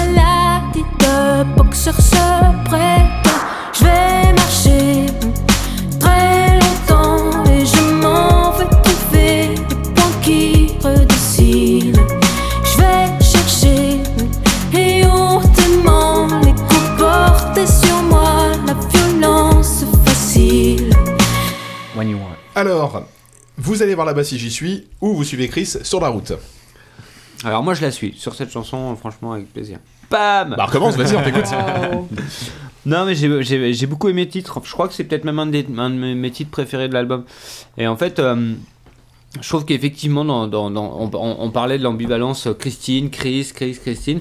Et, euh, et en fait, je crois que j'aime mieux les titres dans l'album qui sont des titres de Christine et un peu moins ceux qui sont de, de Chris. Tout à fait d'accord. Ah, bon bah cool. Et la marcheuse pour moi c'est un titre de Christine en fait. Et du coup euh, voilà, non, du coup j'ai j'ai beaucoup aimé, j'ai beaucoup aimé l'entrain qu'il y a, c'est le genre de, de, de son que genre je peux mettre dans une playlist le matin pour aller euh, au taf et tout, euh, en mode je marche dans la rue mais euh, je m'en fous, je vais tous vous déchirer. Je marche fier. Tout va bien. Tout va bien et donc du coup, euh, du coup voilà, mais euh, c'est encore un titre où elle assume sa masculinité et euh, son caractère euh, fort quoi. Mhm. Donc voilà, j'ai beaucoup aimé. Il y a un joli commentaire d'ailleurs sur YouTube, c'est euh, enfin, quelqu'un qui a commenté ça sur la vidéo, c'est écrit euh, féministe dans sa masculinité, et je trouve que c'était vraiment quelque chose d'assez fort et assez vrai Exactement. par rapport Oui, à la chanson en fait. Ouais, je trouve ça vraiment, euh, Mm. vraiment bien dit. Mhm. Morgane? Bah, du coup, pour enchaîner avec Jay, euh, exactement pareil que toi, j'ai eu la même lecture, c'est-à-dire que pour moi, ce titre, il aurait pu être sur son premier album. Et euh, alors, c'est pas fondamentalement pour ça que je l'aime, mais euh, je retrouve ce qui m'a séduit dans son premier album, c'est-à-dire une prod qui est très aérienne, très épurée. Il y a une espèce de douceur et une beauté euh, très lumineuse. Qui, euh, qui m'a touchée. Et moi, c'est vraiment mon titre préféré de l'album. Euh, et en fait, je trouve ça bien quand même qu'elle l'ait écrit au féminin finalement, parce qu'elle revient en tant que Chris, mais là, on parle de la marcheuse. Ouais. Euh, et moi, je l'ai vraiment vue comme une chanson de résilience face à l'agression, le rejet. Euh, voilà, quand elle dit euh, j'ai hâte de trouver la violence facile, euh, ou la solitude c'est parfait, quand ça tape, il y a personne qui pleure, je m'en suis fait, je vais m'en défaire. Enfin, je trouve qu'elle a beaucoup de formulations très belles pour montrer cette idée de toujours se relever en dépit des critiques et des attaques. Euh, notamment aussi quand elle dit euh, je vais toujours au devant, voilà. J'ai vraiment eu un énorme coup de cœur et en interview elle a fait un parallèle avec la chanson Half Ladies qui était sur son premier album et qui est d'ailleurs une chanson vraiment qui porte sur le genre, euh, sur ces personnes qui sont entre masculin et féminin. Et j'ai trouvé que ces deux chansons se complètent vraiment bien et qu'elles se répondent. Je trouve que c'est une chanson très réussie et c'est pas tant que elle a pas du tout eu tort avec cette idée de Chris en fait. C'est juste que personnellement, ce qu'elle apporte en tant que Chris me touche vachement moins Mhm. que ce qu'elle a apporté en Le tant que Christine and euh. the Queens. Ouais. Nico Moi, ce que j'ai trouvé intéressant dans le texte, c'est le je vais marcher. Mm. Qu'en fait, j'ai entendu un peu dans un triple sens, c'est-à-dire il y avait à la fois le côté je vais marcher, euh, avancer à pied, euh, je vais marcher, être dupe aussi, genre comme quand quelqu'un me fait marcher, et euh, avoir du succès. euh, je vais marcher. Mm. Et je trouve que voilà, par rapport à tout son délire un peu introspectif, en même temps je veux aller de l'avant, en même temps je me fais avoir, et en même temps j'ai un succès phénoménal et comment le gérer. Et Et donc je- en, trois mots, réussir avec juste je vais marcher à exprimer tout ça, je trouvais que c'était euh, assez, assez fort. Ouais, en plus, Et- a le côté, je vais vraiment de l'avant et je vais marcher Ouais, sur exactement. Je continue de- à avancer, etc. Exactement. Et euh, il y a une autre image qui m'a bien plu, c'était le sang séché sur ma peau. Euh, en fait, ça m'a rappelé ma- la métaphore que je préférais dans son premier album, qui était l'histoire de je fais mon make-up au mercurochrome. Et qui était une phrase que je trouvais super forte pour la sonorité, notamment le make-up mercurochrome, comment ça sonnait et tout. Et là, le sang séché sur ma peau, en plus simple, il m'a un peu évoqué la même chose. En plus, après, elle parle d'un boxeur, euh, enfin des blessures Ouais. de boxeur ou un truc comme ça. Et voilà, je trouve que ce texte est quand même vraiment plutôt, euh, plutôt bon. euh, il m'a, il m'a plu. Mais après, moi, par exemple, la phrase "Il me tarde de trouver la violence facile", je sais pas, elle m'a mise un peu mal à l'aise aussi. Je sais pas, ça m'a. Moi, je Moi, pense que c'est la volonté aussi de justement Mais- te, mais te c'est- déranger par rapport à ça. Moi, j'ai l'impression qu'elle voulait retourner euh, ses détracteurs euh, face à leurs propres arguments, tu vois. Je, je l'entends comme ça, et après, je pense aussi que c'est qu'elle aime bien les situations un peu ambiguës. Ouais. Et justement, quand on parlait tout à l'heure du fait qu'elle divise, c'est aussi parce que c'est un, presque Parce un choix de sa part, en Ouais, fait. ouais, tu vois. Ses textes hyper ouverts ouais, aussi que- par, pour ça aussi. C'est Exactement. justement pour que tu puisses avoir ta propre interprétation Exactement. et comment tu peux l'interpréter. Voilà. Bah, je sais que la première fois que j'ai écouté la chanson, je pensais qu'elle parlait en fait un peu des femmes battues. En fait, en réécoutant, je me suis dit non, peut-être pas vraiment. Et justement, comme tu l'as dit, il y a ce côté très ouvert qui fait que tu peux avoir beaucoup d'interprétations d'interprétations différentes. Et elle, en tout cas, elle a dit dans Click, on va au-devant des violences, elle nous raconte et elle raconte qui on est, dans quelle société on est en fonction des cicatrices qu'on a. Et je pense que ça correspond assez bien à la chanson en fait. Pour moi, c'est vraiment ma deuxième chanson préférée de l'album et je peux vous dire que c'est un tube pour la bonne et simple raison que ça fait une semaine Ouais. que je vais pisser en la chantant. Ouais, je, je la siffle. On apprend beaucoup sur l'intimité d'Alex. hein, J'ai un truc très. Ouais. Je suis très nu avec elle. hein. À chaque fois, je sais pas ce qui se passe avec Mais c'est euh, notre balance pour savoir si c'est un tube. Exactement. C'est- Ouais, pour moi, est-ce qu'on c'est va un pisser bon tout le temps, euh, puis c'est, c'est, ouais. Mais je peux vous dire que là, j'ai passé ma semaine dernière à le faire, donc je me dis, ouais, c'est vraiment un tube. que ça marche. Et euh, il y a une chanson, en fait, dans la chanson, donc elle a un clip, et dans ce clip, on la retrouve. euh, ça a été, euh, c'est un clip qui a été réalisé par euh, Colin Solalcardo de la Blogothèque. C'est le dernier clip d'ailleurs qui est sorti. Ouais, je crois, et d'elle, c'est- ils ont fait Juste avant la sortie de l'album, c'était le 16 septembre, je crois. Ouais, c'est ça. Ils ont fait trois clips ensemble déjà, et en fait, à chaque fois, ça met un peu crise dans plusieurs situations. En fait, le premier clip de Dame, on sait pas Colin Solal qui l'a qui l'a réalisé. On la retrouve dans les années 20, dans un côté un petit peu à bosser en tant que charpentière Mais sur c'est les elle toits. qui l'a réalisé. Non, Non c'est pas l'a ah non, ah elle non, l'a qui l'a mise en scène. non, ouais, c'est ça, la mise en scène, Ah oui, c'est elle qui a pardon. l'idée. Euh, là, là, on la retrouve dans un western, dans un autre clip, on la retrouve euh, plus dans un euh, côté. Et à chaque fois, en fait, on m'écrit dans différentes situations, et donc c'est potentiellement sa masculinité dans différents temps. En tant que femme, comment tu peux vivre ta masculinité à d'autres temps? Et ça, je trouvais ça plutôt pas mal. Mhm. Et euh, le clip a fait 1,1 million de vues, donc c'est quand même euh, Ça va. plutôt pas dégueulasse, on peut le cool. dire. C'est pas mal. Euh, moi, au niveau de la prod, je voulais en- justement parler d'un truc. Il y, a des- il y a beaucoup de trucs qui me plaisent pas mal. En fait, je trouve que c'est assez minimaliste. Mhm. Et euh, Très minimaliste. Donc, une, plus- une, une fois de plus, il y a tout dans la voix. Et je trouve ça vraiment intéressant au niveau de son boulot. C'est qu'en plus, il y a une montée crescendo qui se fait. Alors qu'il y a un côté en même temps qui est hyper vaporeux. Mhm. Et c'est un truc fait. que je trouve vraiment intéressant au niveau du titre. Et petit point pour terminer pour moi, c'est euh, il y a un moment à la fin du morceau, il y a tout un délire avec des échos, avec des ha ha ha ha ou un truc qui a sa voix qui part. Mm. Et ça me fait vachement penser à Eurythmics avec un titre qui s'appelle euh, There Must Be an Angel. Et il y a un, ce truc qui revient vachement au niveau de la voix. Et je pense que euh, déjà à l'époque, Eurythmics c'était un petit peu euh, pour elle aussi potentiellement un modèle.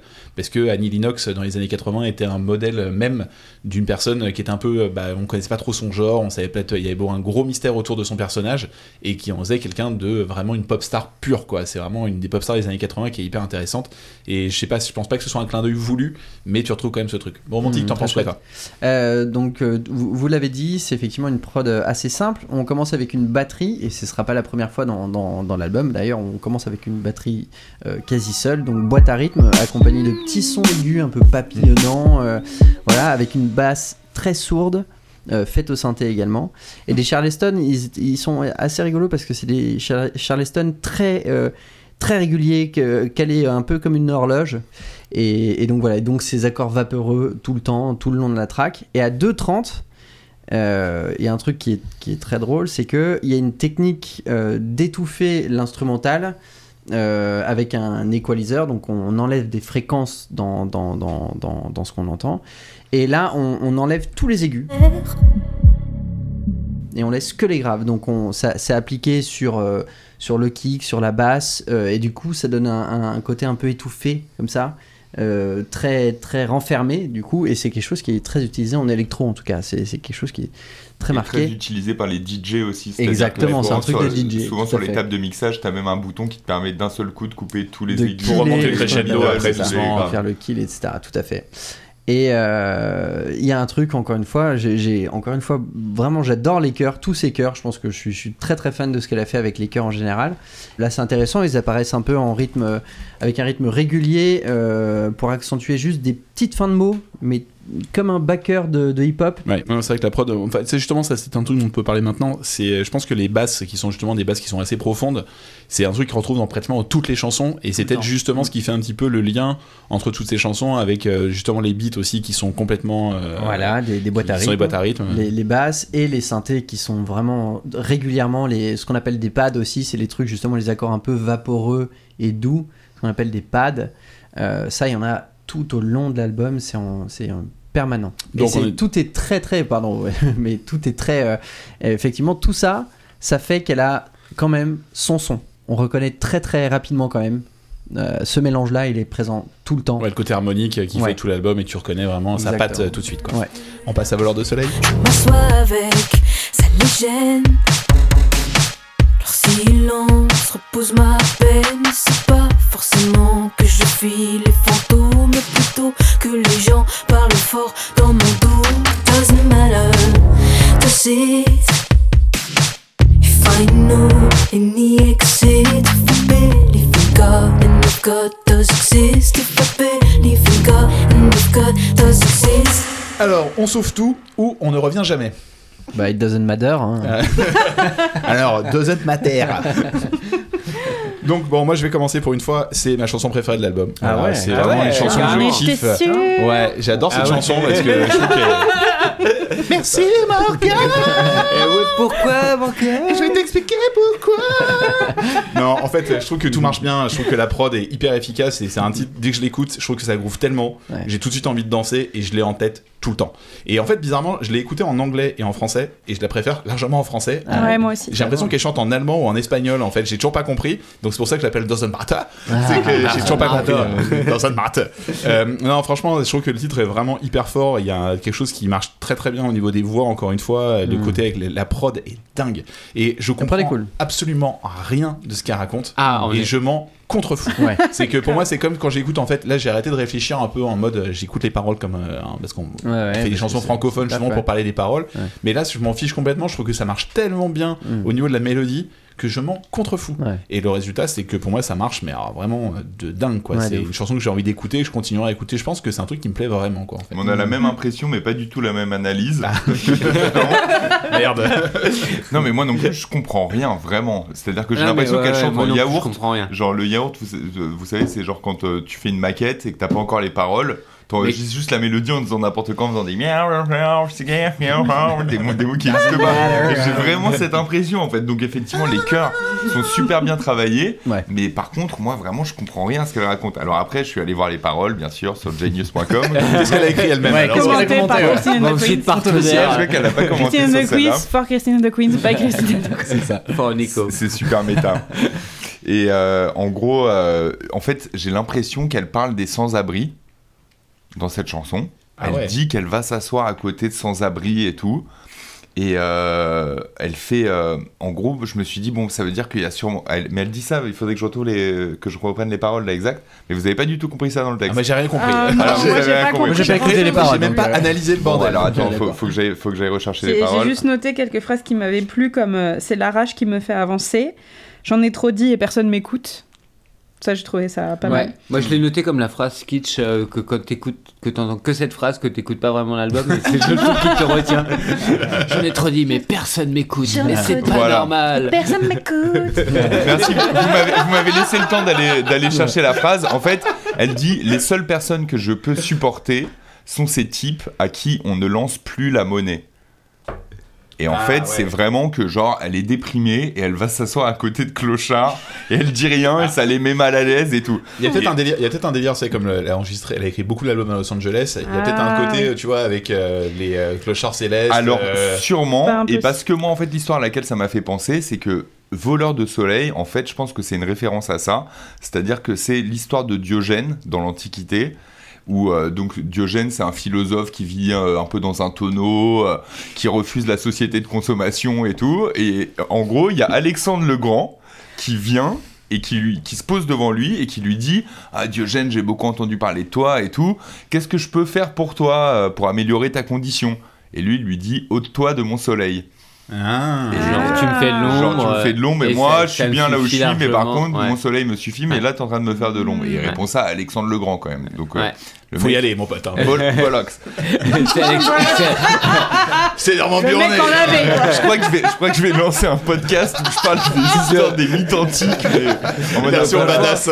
Mais tu m'as dit, moi perso, je m'abonne. Moi, je suis chaud, hein, moi, Et je donc- te suis. Et donc, en gros, voilà, le voleur de soleil, je pense que quand même c'est lié à ça. Voilà, Donc que je l'idée de puissance qui, qui vole le soleil, c'est ça? Non, bah, en travers non, mais de- par rapport à, ces- à justement au fait qu'elle s'assoit à côté des sans-abri, Mm. etc.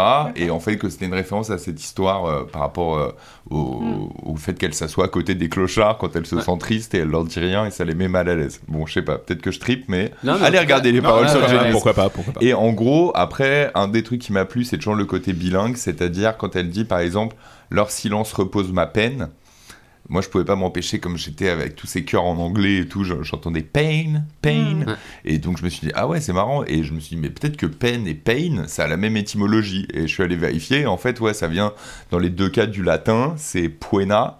Et en gros, c'est euh, la punition, le châtiment, la peine, mais Ouais. au sens pénal. Et c'est le même mot qui a inspiré peine en français et pain en anglais.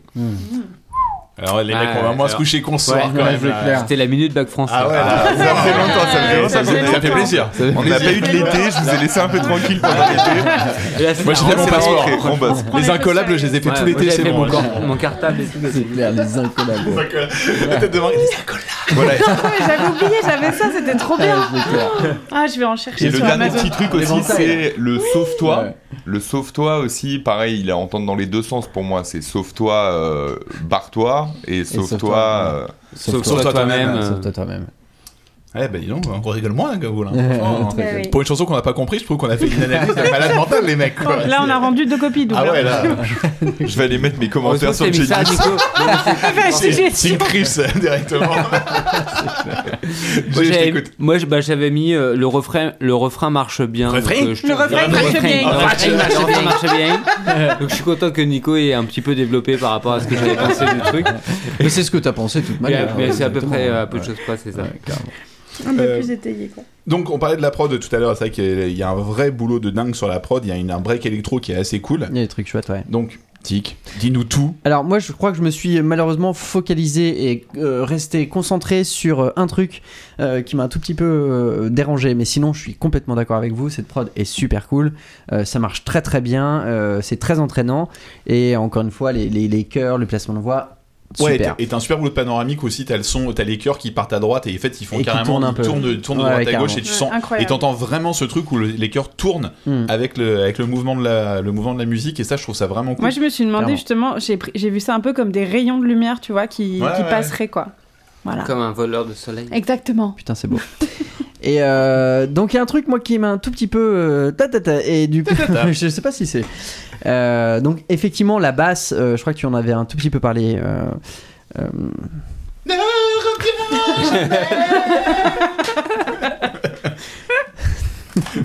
Oui, donc les vaches, j'en ai parlé effectivement parce Là, que je trouvais que c'était un- une sorte de liant pendant tout l'album. voilà et euh, ce qui est intéressant avec cette basse c'est que elle commence sourde et elle s'ouvre euh, à la fin de sa note c'est une note tenue donc ça fait et ça s'ouvre sur la cru, fin J'ai cru que j'étais T'as- dans un voilà, arpégiateur et exactement. trouve Et du coup, ça c'est un truc qu'elle a pas. C'est c'est la seule track, je crois, elle a fait euh, avec une basse comme ça, un peu connotée électro pour ce coup-ci, où c'est c'est quelque chose qu'on entend beaucoup. Euh, on ouvre les fréquences euh, aiguës euh, tout au long de la note qui, qui se tient. Et malheureusement, tout du long de cette musique, il y a plein de clics qui sont générés par cette basse. Et, et c'est c'est parce que bah, quand on attaque la note, en fait, euh, malheureusement, sur certains pam, synthés, quand on lance la note euh, à- avec le- le- l'événement MIDI, ce qu'on appelle, parce que là c'est du MIDI, en tout cas c'est ce que je, je pense très sérieusement, euh, des fois ça génère des clics. Et du coup, c'est présent tout le temps, tout du long de la musique. Et malheureusement, je, je me suis très très focalisé là-dessus. Et c'est dommage parce que c'est quelque chose qui est bête à, à- à corriger. Il suffit juste de régler euh, ce qu'on appelle l'attaque du son euh, généré. Et du coup, l'attaque, on la règle un peu plus tard. Ce qui fait que l'attaque, la vraie attaque, la poum, elle reste. Mais par contre, t'enlèves les clics au début. Et là, ça n'a pas été fait. Et moi, ça m'a dérangé, mais tout du long, tout le temps. Il y avait des clics, je me suis dit, mais c'est quoi C'est sa voix Non, c'est la basse. Et tout le temps. Ta tout vie est un enfer en fait. Non, moi, Le mec ne vit pas en paix, quoi. Moi justement, je voulais parler d'un truc, type, pour parler de la prod un petit peu et pour te faire rebondir. Oh, je vais rebondir. C'est que je trouve qu'il y a un truc au niveau de la voix, c'est qu'il y a beaucoup d'effets en fait sur les voix. Très et un truc régulièrement, qui est quand même hyper bien fait, c'est que c'est jamais à vomir. T'as pas un moment où t'en as ras le bol de dire oh, il y a trop d'effets, tu les fais. C'est vrai, c'est assez bien contrôlé. C'est vrai, et pourtant il y a des longueurs, il y a des moments Ah ouais, où t'as des moments où t'as repris, beaucoup, beaucoup, beaucoup trois fois, T'as quatre trois effets, fois, voix. T'as quatre voix avec le fait qu'on va être en. Ou le refrain, il fait. Qui fait un peu il- dreamy, Ouais. Ouais, c'est ça. Ouais. Bon, par contre, on lui met un carton jaune, on est d'accord. Pour. Elle fait un fade out. Ah ouais. putain. Elle a mis un faux piano dans les dernières notes pour faire genre hop hop hop hop, hop, c'est pas vraiment une fade out. Mais c'est un fade out dégueulasse quoi. C'est Ça, dégueulasse. vraiment. On va j'ai vous le mettre d'ailleurs, putain, love là.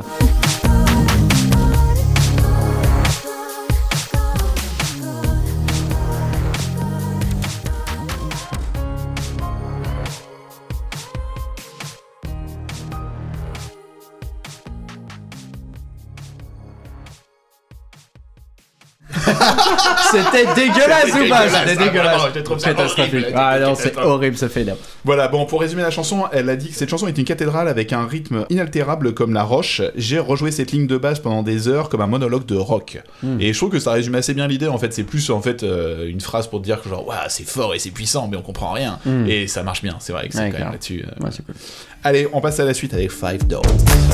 5 dollars, baby blues, 5 dollars, baby.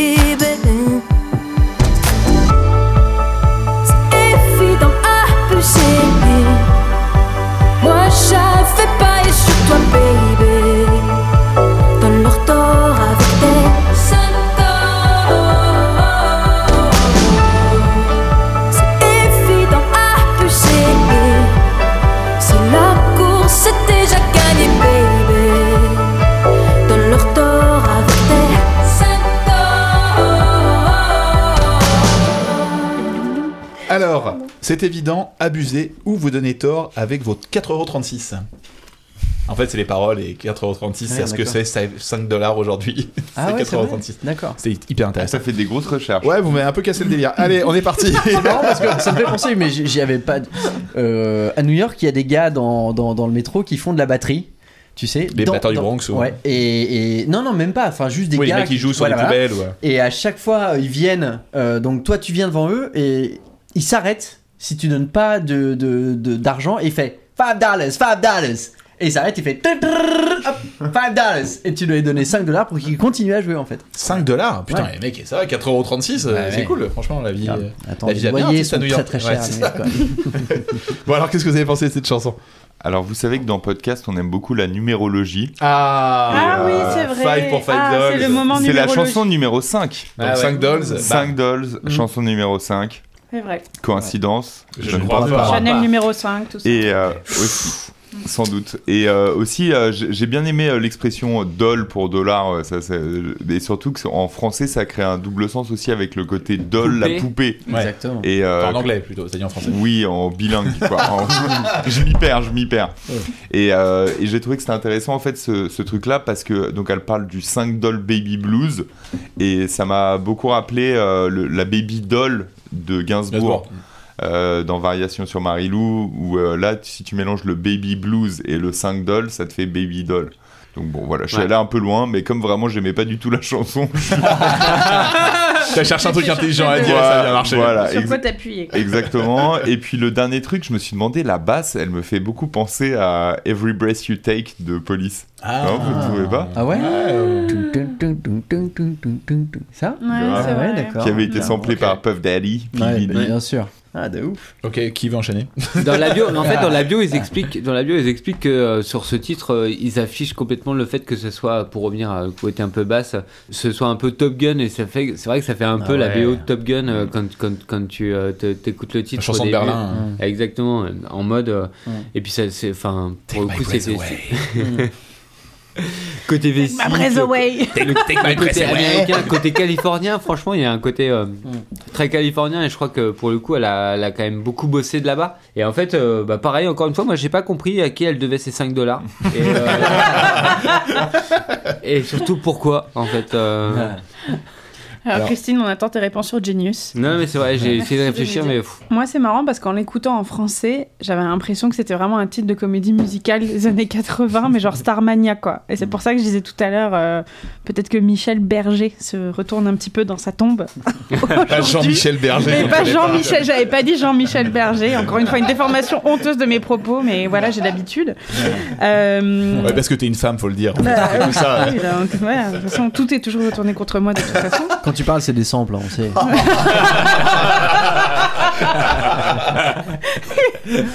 Merde, mon, se- mon secret est percé. euh, Je suis une, une intelligence artificielle en fait, depuis le début.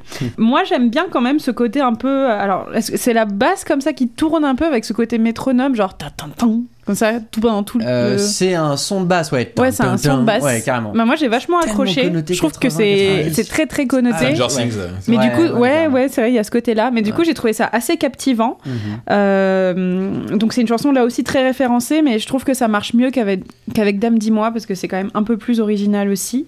Euh, et par contre, ce qu'il faut vraiment voir, c'est le clip. Je sais pas si vous l'avez Ouais. vu. Non. Il Et est vraiment incroyable. En Ouais. fait, c'est elle qui, bah, qui se douche d'ailleurs, euh, Alex. Ouais, je lui ai écrit, je lui ai, ouais, je lui ai rappelé un souvenir. Elle m'a dit, je lui ai envoyé quelques cookies. Elle te remercie dans les crédits de la vidéo pour l'inspiration. Et euh, donc, elle se douche, elle se prépare euh, face à la, face à la glace et tout.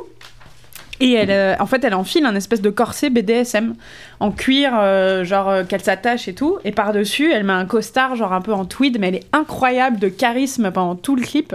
Genre, elle Ouais. se met des baffes devant la glace et tout. Enfin, elle, elle est incroyable. Ah, yes. Le, le clip d'ailleurs était donc encore une fois réalisé par euh, Colin Solal Cardo, donc toujours de la Bogota, qui n'a pas changé depuis tout à l'heure.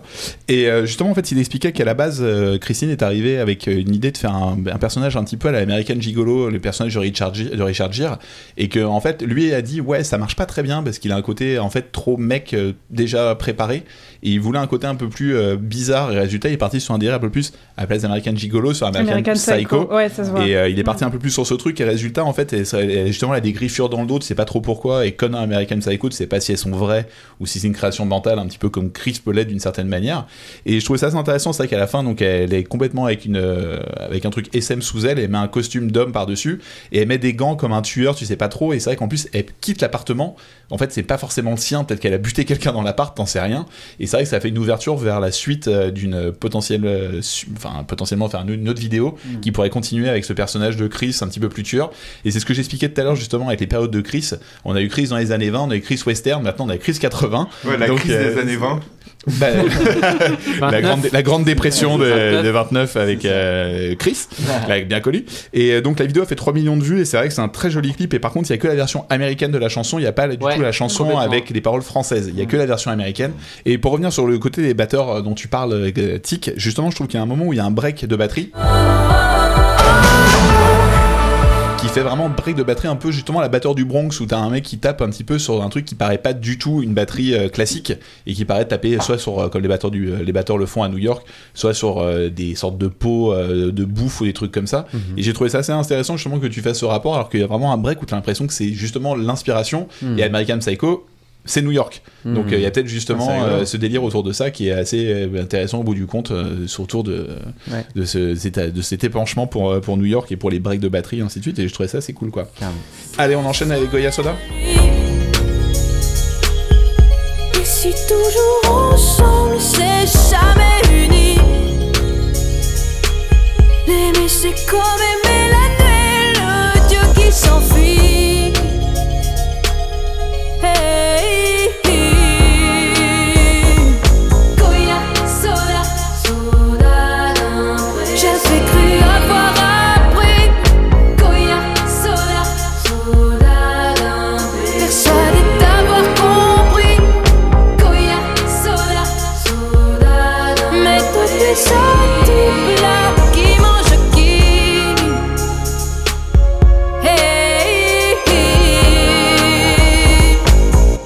Alors, Nuit au musée, où on sort par le magasin de souvenirs en douce. Alors, soit vous n'avez pas compris la chanson, non, j'ai ou pas soit il y a un compris. problème. Bah, vu que moi j'écoute pas les paroles, il faut que tu m'expliques. Ah d'accord. Donc en fait euh, l'histoire, elle a raconté que c'est une chanson euh, qu'elle a écrite, euh, elle était avec un garçon dans un musée à New York.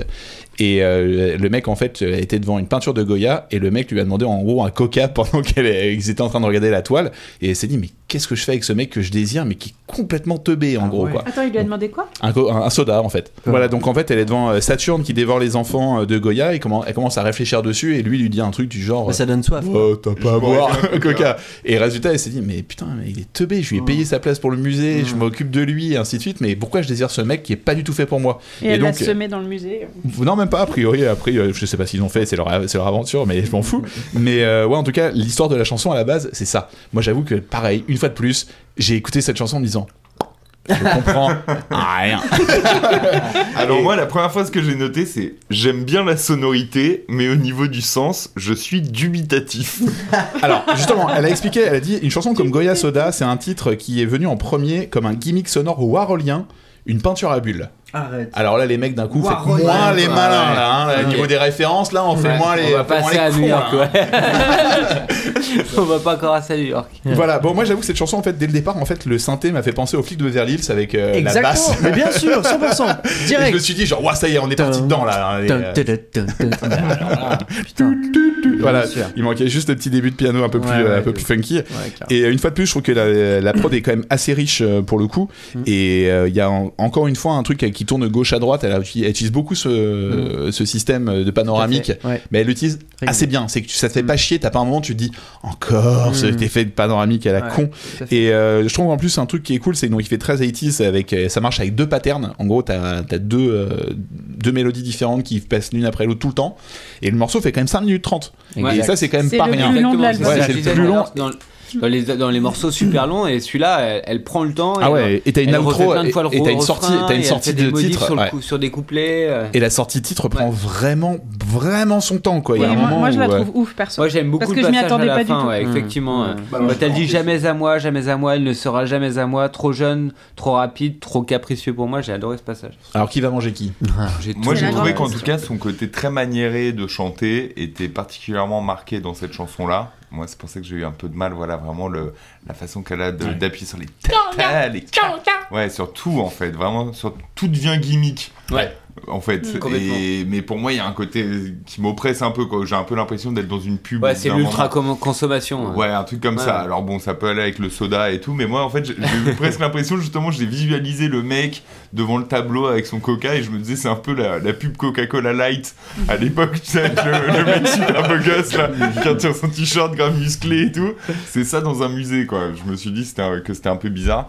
Et euh, mais sinon vraiment j'ai pas du tout compris euh, tout, le- tout le passage avec Goya. Il rit aux éclats du tableau du maître espagnol. Alors maintenant que tu le remets dans Ouais, le voilà. Je comprends Ça un a peu mieux. sens. Mais quand même, ce que je me Et dis, c'est est-ce que ça valait vraiment la peine d'en faire une chanson Bah, C'est une bonne question. vrai Écoute, que- euh, tout, tout, tout peut prêter à chanson. Oui, c'est ça hein. aussi. L'épisode sur Saturne qui mange les enfants, vous pouvez entendre dans le prochain podcast de Nico, a priori, qui nous fera un podcast sur euh, la mythologie, la mythologie en mode wesh. Mais ouais, donc euh, Morgan, toi, c'est une des chansons préférées. Oui, moi, c'est une de mes chansons préférées qui m'a vraiment surprise. Et c'est marrant parce que, pareil, pourtant, je ne comprenais rien ce qu'elle me disait. Mais pour une fois, j'ai lâché l'affaire parce que moi aussi, j'ai tendance à beaucoup euh, fouiller les paroles et essayer de, bah, un peu de comprendre le sens caché. Et là, juste, j'ai été entraînée par la mélodie qui, je trouve, quand même, bon, je vais, on va voir si Tic est d'accord avec moi là-dessus, est très inventive par rapport à d'autres titres qui reposent sur une structure bien définie. Là, il y a plusieurs breaks et cette fin avec ce piano qui s'impose de plus en plus et puis qui fait. finit tout seul. Moi, j'ai trouvé ça super beau et je m'y attendais pas du tout. Et je trouvais que ça apportait une respiration au milieu de l'album où, justement, comme tu dis, Nico, il y a beaucoup, beaucoup de gimmicks, parfois un peu trop. en plus, c'est important. Hein. C'est vrai qu'elle est placée au sixième titre. C'est un peu C'est- la mais non, milieu. mais c'est vraiment le milieu pile de l'album. l'album. Ouais. Et je trouvais que c'était un moment de transition. Et euh, enfin, par exemple, en l'occurrence, moi, j'adore l'arrivée des, des petits claviers en plus là, à 42 secondes normalement, si je me trompe pas. C'est juste super joli et euh, et j'aime bien sa façon euh, d'apporter cette chanson. Euh, Il y a une espèce un peu quand même de, de désespoir un peu dans sa voix. Euh, là, pour le coup, euh, elle m'a eu. Alors, tic tic tac, qu'est-ce que t'en as pensé Alors, je suis d'accord avec vous, c'est cette track est. Bon, elle est longue, elle est longue cette track. 5 Mais, minutes euh, 30. Elle est 5 minutes 30. Mais euh, au-delà de ça, il y a quand même des, des- des- des belles variations, des belles découvertes. Et euh, ce que j'ai aimé quand même, effectivement, c'est le son de cette basse. Euh, donc, comme tu as dit, que effectivement, c'est un peu euh, flic de Beverly Hills, non pas. Enfin, pas-. Ouais, ouais. Mais ce que j'aime bien, c'est que elle a, elle a un côté un peu agressif, euh, alors que cette batterie est très douce, très soft. Et on a des, des, des accords, donc euh, le synthé un peu papillon que tu disais vers 40 secondes, qui, qui viennent flotter au-dessus de ça, et ils sont rêveurs, etc. Et on les connaît, c'est beau. ouais, les syn- synthés papillons, ouais. C'est joli. Et euh, c'est quelque chose qu'on connaît chez Chris et qu'on a déjà entendu et qu'on va encore entendre plus tard. Au-delà de ça, euh, les voix encore super, Ouais, super pas travail, téléphoné, c'est très joli, très aérien, bien réverbéré, etc. C'est tu flottes avec ça. Euh, et à 2 minutes 55, donc en fait au milieu de la track, Ouais, pas break. du tout à la fin parce que 2,55 Ouais, c'est ouais. déjà pas mal. Mais la track en fait, on est en ouais. plein milieu. Et là, on a un changement total d'ambiance. Ouais, le break Euh, calme euh, qui est super joli. Exactement, on, a, on, on change de- d'horizon tout de suite. On a un son euh, donc de boîte à rythme, euh, de ride de boîte à rythme, un très très. C'est quoi un ride? Alors c'est c'est c'est une c'est la crash cymbale, sauf que tu la tapes sur son centre. Du coup, ça fait ting, ça Ah, fait une note très précise. cloche, ça fait une Ouais, ça fait une cloche. exactement. C'est ce qu'on appelle la ride, mais euh, là, ça fait le son de cloche. Et du coup, sur les sur les sur les boîtes à rythme euh, des années 90, euh, 2000, 80 d'ailleurs aussi, euh, elle a un son très particulier. Et du, du coup, là, ça fait euh, un son super cheap de Nintendo presque. Tu Mm. vois, ça fait ting. Je vous le mets là. Jamais à moi. Ça fait un peu les pièces de Mario. euh. Ouais, ouais, un peu ça aussi, carrément. Euh, et c'est, ils sont tout seuls au début, et ensuite tout reprend petit à petit. Euh, et il y a une sonorité que j'adore qui arrive à partir de 3 minutes 30 environ, et ça c'est vraiment un synthé que je surkiffe. à tes souhaits. Euh, J'ai essayé de le caler à un moment donné. ouais. T'as dit sur kiff. tu as eu un dixième d'orgasme, tu le sais. Euh, et du coup, c'est un synthé que j'adore et qu'elle a intégré, et je crois que c'est la première fois et la seule fois dans l'album qu'elle a intégré. C'est un son qui ressemble à, euh, au Juno 60. C'est euh, le synthé, du Juno euh, 60. C'est une petite merveille de synthé. Euh, un son. euh, euh, riche, euh, dont je vais sûrement vous mettre un extrait aussi. Contre soi. Euh, qui est joué en arpégiateur, donc euh, c'est-à-dire qu'on on- on cale nos, nos notes avec nos doigts, donc on les plaque, et ensuite le, le- le- le synthétiseur fait en sorte que chaque note se répète euh, successivement, donc tout tété, d'accord? Ça c'est un arpégiateur, et du coup en plus c'est réverbéré, il y a un délai, ça part à gauche, à droite, etc. Et tu as raison Morgan, on finit l'outro par un joli piano, piano basse, très subtil et euh, très délicat, c'est très joli et ça, ça finit euh, en petite beauté euh, légère, c'est très sympa, ouais. C'est toi la petite beauté. Merci. De ouf. En plus, tu l'as regardé avec une intensité. C'est une bonne Il transition pour la prochaine chanson. Allez, Faut y on passe à Fayard. Sur le jeune homme endormi. Plus de camaraderie. Fini, fini. Qu'est-ce qu'une femme doit faire ici? Para foliarse, para foliarse.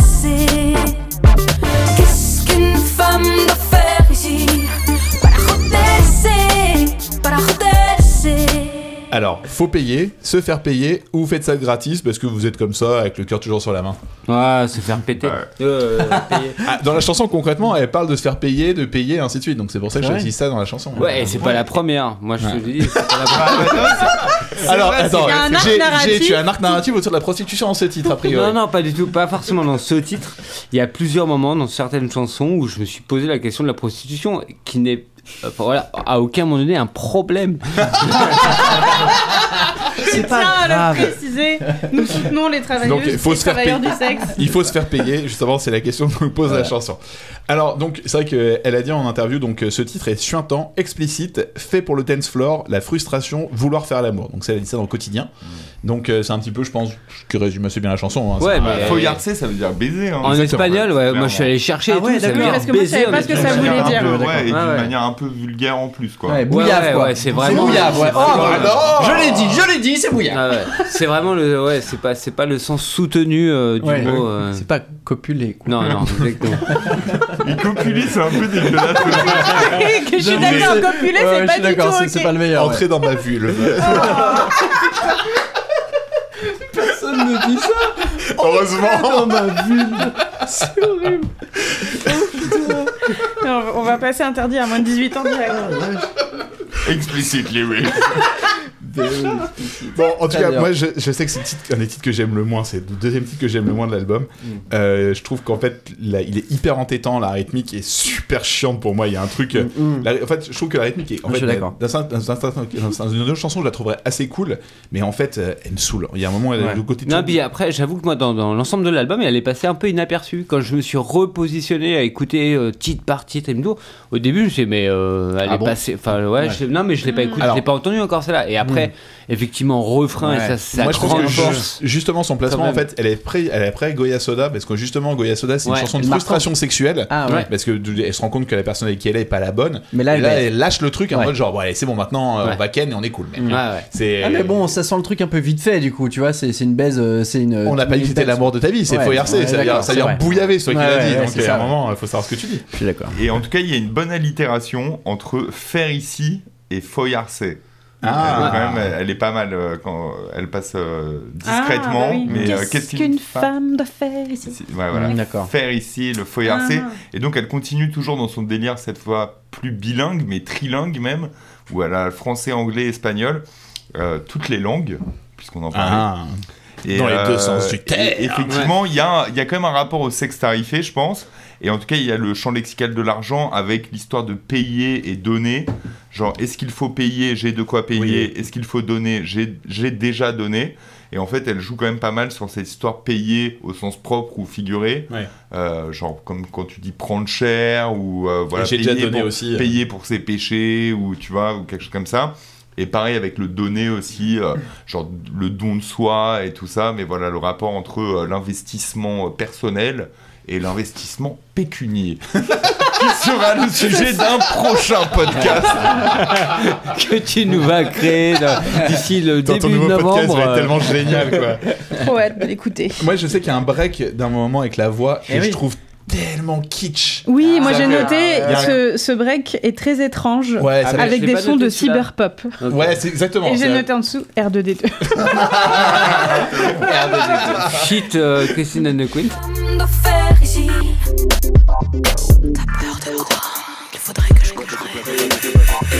Moi, je sais que pour moi, c'est un peu le break de l'album. C'est le moment où pour moi l'album part dans son mauvais penchant. C'est-à-dire que le début de l'album, je l'ai vraiment apprécié, et là, on part dans le grand n'importe quoi pour Ouais, moi. Là, ouais. c'est- là, il y a un enchaînement de oh là là, Ah ouais? misère. Ouais, ouais. Moi, pas, non, je trouve euh, pas plus que ça. Mm. Mais, euh, en tout cas, il y a un truc marrant, c'est que, bon, pareil, hein, moi j'ai très peu à dire, donc ce sera un peu un quickie, euh, comme euh, en termes Vite fait. sexuels, hein, vite fait.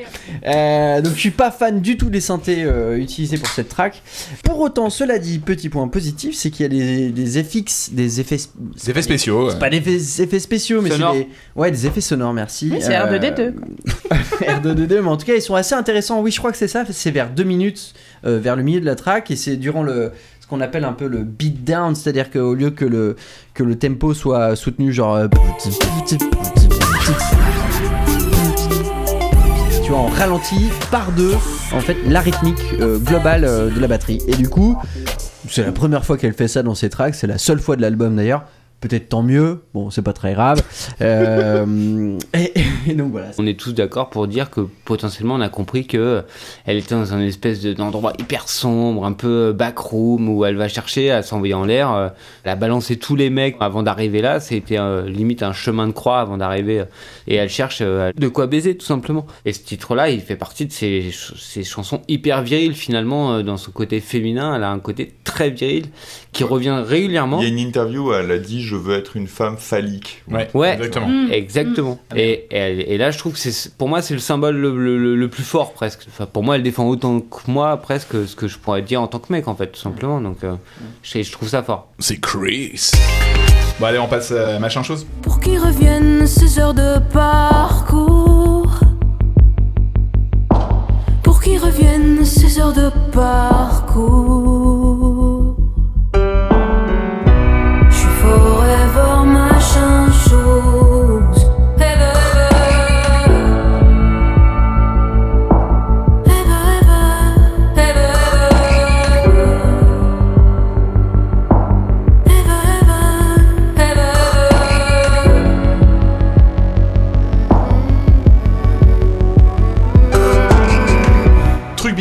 Machin chose, où on fait pas l'effort de la retenir. Ouais, tu m'as copié. Ah non, truc bidule, machin chose, on fait l'effort de la retenir. Ah, donc Jay, a priori, t'as bien aimé le morceau. Ouais, moi j'ai bien aimé. En fait, j'ai trouvé ça cool euh, parce que ça m'a rappelé un peu euh, mon époque un peu adolescente où euh, Mylène Farmer faisait un carton de fou. Et je trouve qu'elle a, dans ce titre-là, un espèce de truc où elle arrive à, à poser une atmosphère comme Mylène Farmer savait le faire à l'époque. Enfin, comme elle a toujours su le faire, mais elle arrive et euh, musicalement, bam, t'as déjà une atmosphère. Et, t'as, en fait, quand t'as l'atmosphère, t'as les, t'as, t'as les images et t'as, t'as, t'as- voilà, t'as, plein de choses qui arrivent en même temps que, que, que la musique. Et je trouve que dans ce truc-là, bah, en fait, je suis embarqué avec son, avec, euh, avec son atmosphère et avec sa manière de poser parce que, voilà, encore, on va le redire, mais elle a une voix quand même incroyable. Ah ouais, ouais. Et, euh, et notamment sur ce titre-là, euh, enfin voilà, moi, moi, elle m'a filé des frissons. Et alors, vous connaissez un petit peu mon côté surfasciste sur le nom des chansons. Et en fait, Machin Chose, c'est aussi une chanson de Gainsbourg. Et je Ouais. trouvais le clin d'œil plutôt marrant et sympa, sachant que on a plutôt compris qu'elle elle, elle s'inspirait quand même, Oui. en tout cas de Gainsbourg sur. Et il est énorme ce texte d'ailleurs de Gainsbourg, c'est fait un truc avec des machins choses, des trucs Trucs de machines, etc.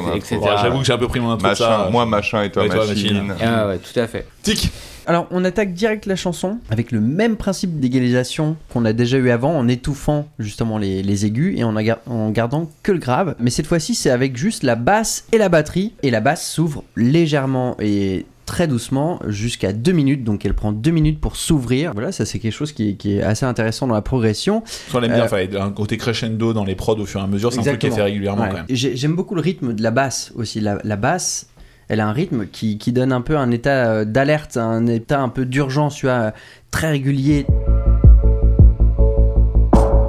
Et il y a une ligne de piano, donc il y a un piano qui vient en apparition euh, à la fin des mesures, qui donne une jolie respiration euh, assez claire dans cette euh, ambiance très sombre. En fait, le, piano il est, il, est, très ouvert et il vient ponctuer les fins de mesure, alors que tout le reste c'est c'est vraiment du noir. Parcours.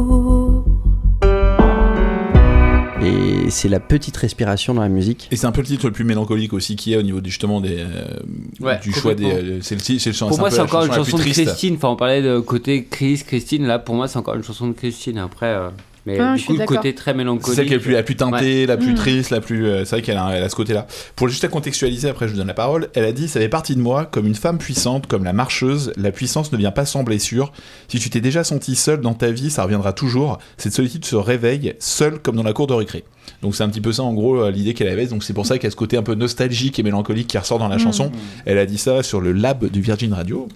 Voilà. Euh, C'est ça, parce que je trouvais vraiment que ça allait dans la continuité de La Marcheuse, ce, ce titre. euh, Mm. L'idée de euh, bah, t'as beau essayer de t'endurcir, bah, il y a quand même des moments qui sont durs et où tu retombes euh, dans cette tristesse et cette solitude, comme elle, comme elle le dit. Et je trouve que c'est c'est joliment raconté euh, sur cette chanson. Et là, pour le coup, je trouve aussi que le côté français-anglais marche bien. Mm. Euh, moi, elle m'a touchée, je l'ai bien aimée. Je trouvais qu'il y avait des jolies paroles, comme euh, il y a tout au fond une rêveuse qui court pour qu'il revienne ses heures de parcours. Et, mais voilà, ça revient quand même à l'idée de la marche, de euh, bon ben même si là j'ai un moment où ça va pas, je sais qu'il va falloir continuer à avancer parce que c'est la vie et j'ai pas le choix. Voilà. Ouais, moi j'ai euh, par rapport au texte, j'ai pas été emballé, j'avoue, mais euh, j'ai l'impression qu'elle quand elle dit elle ne se souvenait jamais et mon prénom s'oubliait, c'est un peu une référence au premier morceau où elle dit euh, ça n'engage que mon prénom. Enfin voilà, donc toujours cette histoire du, du prénom, du pseudonyme aussi, de euh, voilà, euh, de l'identité en fait la question finalement. Euh, à quoi on me résume et euh, elle fait aussi encore une fois un, un jeu de mots franglais avec c'est pour ça que je ne peux pas venir oui, et venir, c'est coming, tout comme en anglais aussi, qui jouir. veut dire jouir en, en anglais. Donc là, je pense que clairement, elle a ça en tête au moment où elle le dit, euh, avec tout son côté un peu lascif euh, Mm. qu'elle a pendant. Suintant. Suintant. Je suis un temps. ouais. Exactement. Et moi, pour vous dire, ce qui m'a mis vraiment mal, c'est le refrain là, avec Forever, Ever, Ever, Ouais, Ever. Là. Oh là là, j'en- pouvais plus, vraiment. PLS. Ah, ah ouais, ouais, j'ai- non, franchement, j'ai grave souffert là-dessus, quoi. Ouais, je suis d'accord, c'est pareil. moi, la, la chanson, je- la chanson, en fait, j'aime bien les couplets et le refrain, je le trouve nullissime. Pour moi, en fait, le terme, tu vois, le nom de la chanson, c'est concrètement quand tu fais une nouvelle chanson, que tu lances le truc, tu poses quatre, quatre accords et tu sais pas comment l'appeler, tu vas le sauvegarder en l'appelant machin chose. Et quand elle l'a vu, elle a revu, elle s'est dit, oh, c'est marrant comme titre. Allez, on le garde. Et pff, je trouve pas ça ouf, quoi. Le refrain, en fait, c'est ce qui perd. En fait, je trouve que la chanson est très jolie. Et je trouve que le refrain la démolit complètement. Et euh, je suis pas. À chaque fois, j'en sors et c'est, je crois que c'est la- une des chansons que j'aime le moins de l'album. Ça continue pour moi dans la dégringolade de l'album et après, ça reviendra peut-être à la fin de la fin. Mais ouais, c'est vraiment pas un titre que j'apprécie plus que ça, malheureusement. Quoi. Allez, on passe à Bruce et dans le brouillard. Pourvu qu'il bombe en réaction et qu'on entend la détonation. Cinq ou six de ces gamins faits au camp pour faire la même. Faire la même. La même. Pousser dans le brouillard. Plus vraiment sûr de ce qu'il peut vouloir.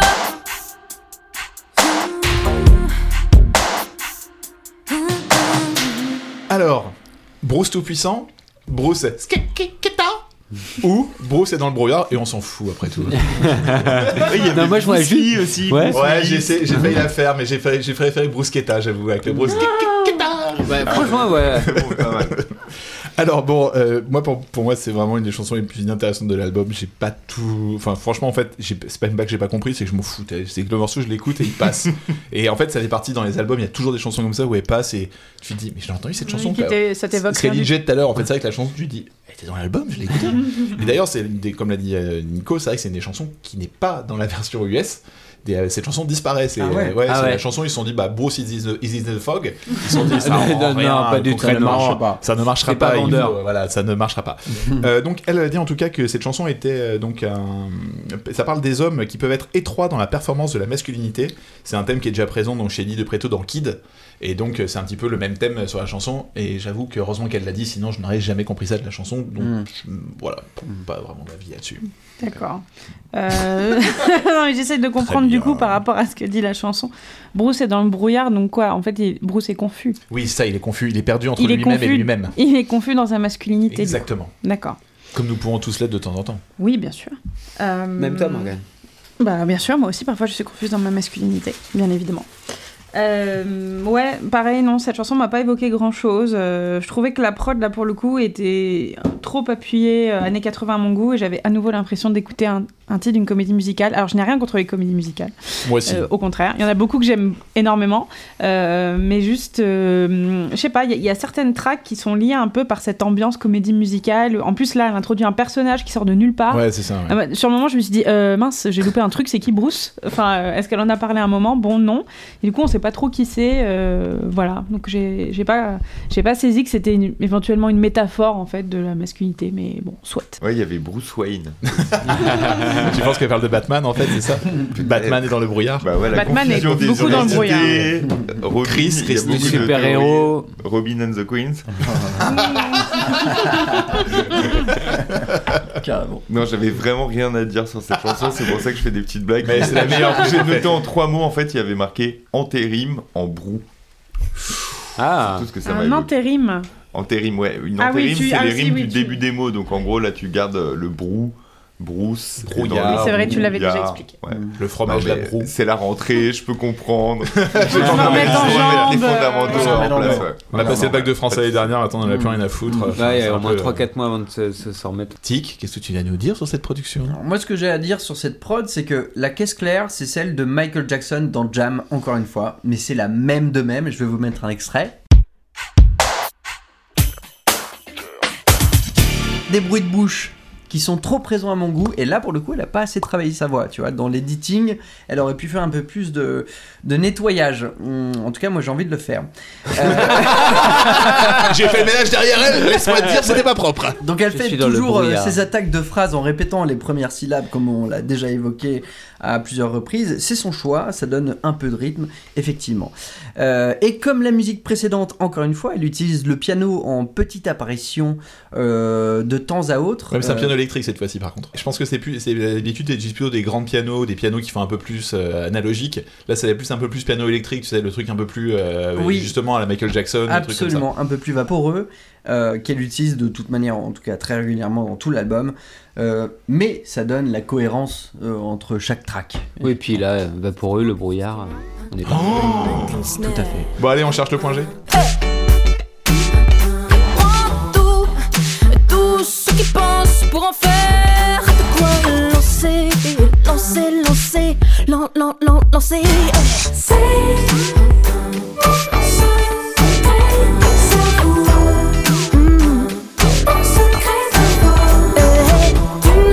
jamais tout ce que mon Dieu te fait.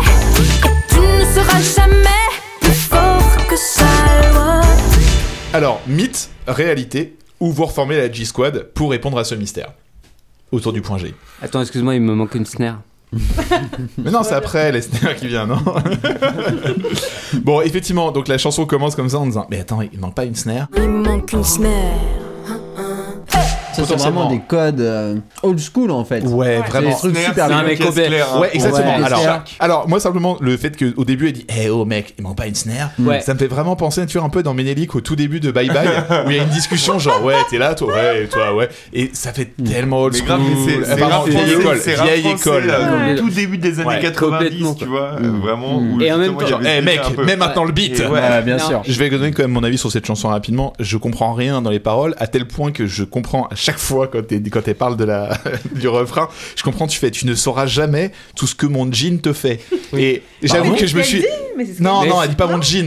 Non, non, non. Elle dit quoi Et, euh, bah, je sais Elle pas, dit c'est Nico qui est le responsable des paroles, c'est pas moi. Et euh, le résultat, en fait, c'est que je me disais, tout ce que ton jean me fait, je me disais, c'est une histoire de frottement. C'est quoi l'idée C'est un gars dans le Et- métro ouais, c'est ça, C'est ça. Un Ah Ouais, frotteur elle en fait. pourrait bien aimer euh, le cul de son mec ou de sa meuf dans un jean, tu vois. Euh, Mais moi j'ai compris jean. G-I-n. Non. Ouais, exactement. Moi, Ouais, je Et pense c'est que pas du l'alcool. tout ça. Je crois que les paroles n'ont rien à voir vraiment. En fait, elle dit tout ce que ton Le G. gin, donc dans l'alcool, dans le Bah sens ouais. euh, littéral, euh, le Oui. verre Mais c'est gin. Ouais. mais c'est même les deux en même temps. Scully. Que dit Internet Internet dit tout ce que mon G te fait, Ah genre la ouais. lettre G mais prononcée G l'américaine. à l'américaine. Mais euh, euh, on se pose tous la question en tout cas. Ça peut être à la fois le point G, Bah, bien sûr. ça peut être à la fois le jean, celui qu'on porte, qui est peut-être un peu moulant pendant une danse lascive sur une piste de danse et tout. Ça peut être le G-Funk. Ça peut être le G-Funk, bien sûr. Encore une fois, grosse référence à mon avis de, de cet album. Le G du Ça peut être le jean qu'on Mm. boit aussi. Mm. Ça peut être euh, voilà plein de choses. Alors elle est toujours dans ce côté un peu mystérieux, c'est ce qui ce qui la définit quand même euh, assez bien. Mm. Et là, elle est encore dans les trucs de répétition, les danser, danser, danser. Elle est dans un truc un peu hypnotique en fait, j'ai l'impression. Ça m'a ça m'a rappelé toucher, Toucher, toucher, toucher, ouais, voilà exactement. Mais je pense que Euh, sur scène, ça va être un. Enfin, si, si pour le coup, euh, quand il Ouais, nous, la la Corée, ça peut résidence, fou, etc., ça peut être un morceau de malade. Ouais, moi je trouve qu'il y a aussi, il y a un, à 1 minute 46, il y a un effet qui est un effet de hip-hop qui est vraiment old school et c'est celui-là. Et je trouve que ça fait vraiment truc un peu sale. C'est le titre qui est rempli de trucs de hip-hop old school Ouais. en fait. Pourquoi pas C'est- un choix, mais euh, Non, en plus, il y a encore un solo de guitare euh, qui débarque euh, en plein juste milieu. à la fin, ouais. Et par contre, il est ultra saturé. Est- Par contre, je pense que c'est un guitare qui essaie de ressembler beaucoup plus à une guitare pour le coup Ouais. qu'à un synthé. Et euh, c'est, je trouve que ça vomit quoi. Le truc, enfin. Le truc il débarque, il débarque comme ça. En plus, avec le, le titre finit avec un solo. exactement, Et il ça finit finit avec un solo un de guitare. slide. Quand il n'y a plus rien à dire, on fait un solo. quoi. Ouais, un petit peu ça. Je pense que qu'en fait, t'as plus de paroles, t'as Ouais. plus vraiment de faire une histoire de mélodie. Tu fais bon, bah vas-y, Ouais. Billy, prends ton, prends ton instrument là et Ouais. fais-moi un truc. Ouais, c'est cool. Ouais, on finit là-dessus Ouais, ok, c'est cool, on termine. Exactement. Donc voilà, il y a un côté un peu French Boogie, et après, il y a- une fois de plus, j'aime bien les chœurs sur le titre. Je trouve que les, les chœurs marchent très bien, Ouais. mais euh, le reste du titre est vraiment un petit peu triste. On passe aux yeux mouillés Vas-y. Some sense out of it all. Tous dont je me fous. Side you are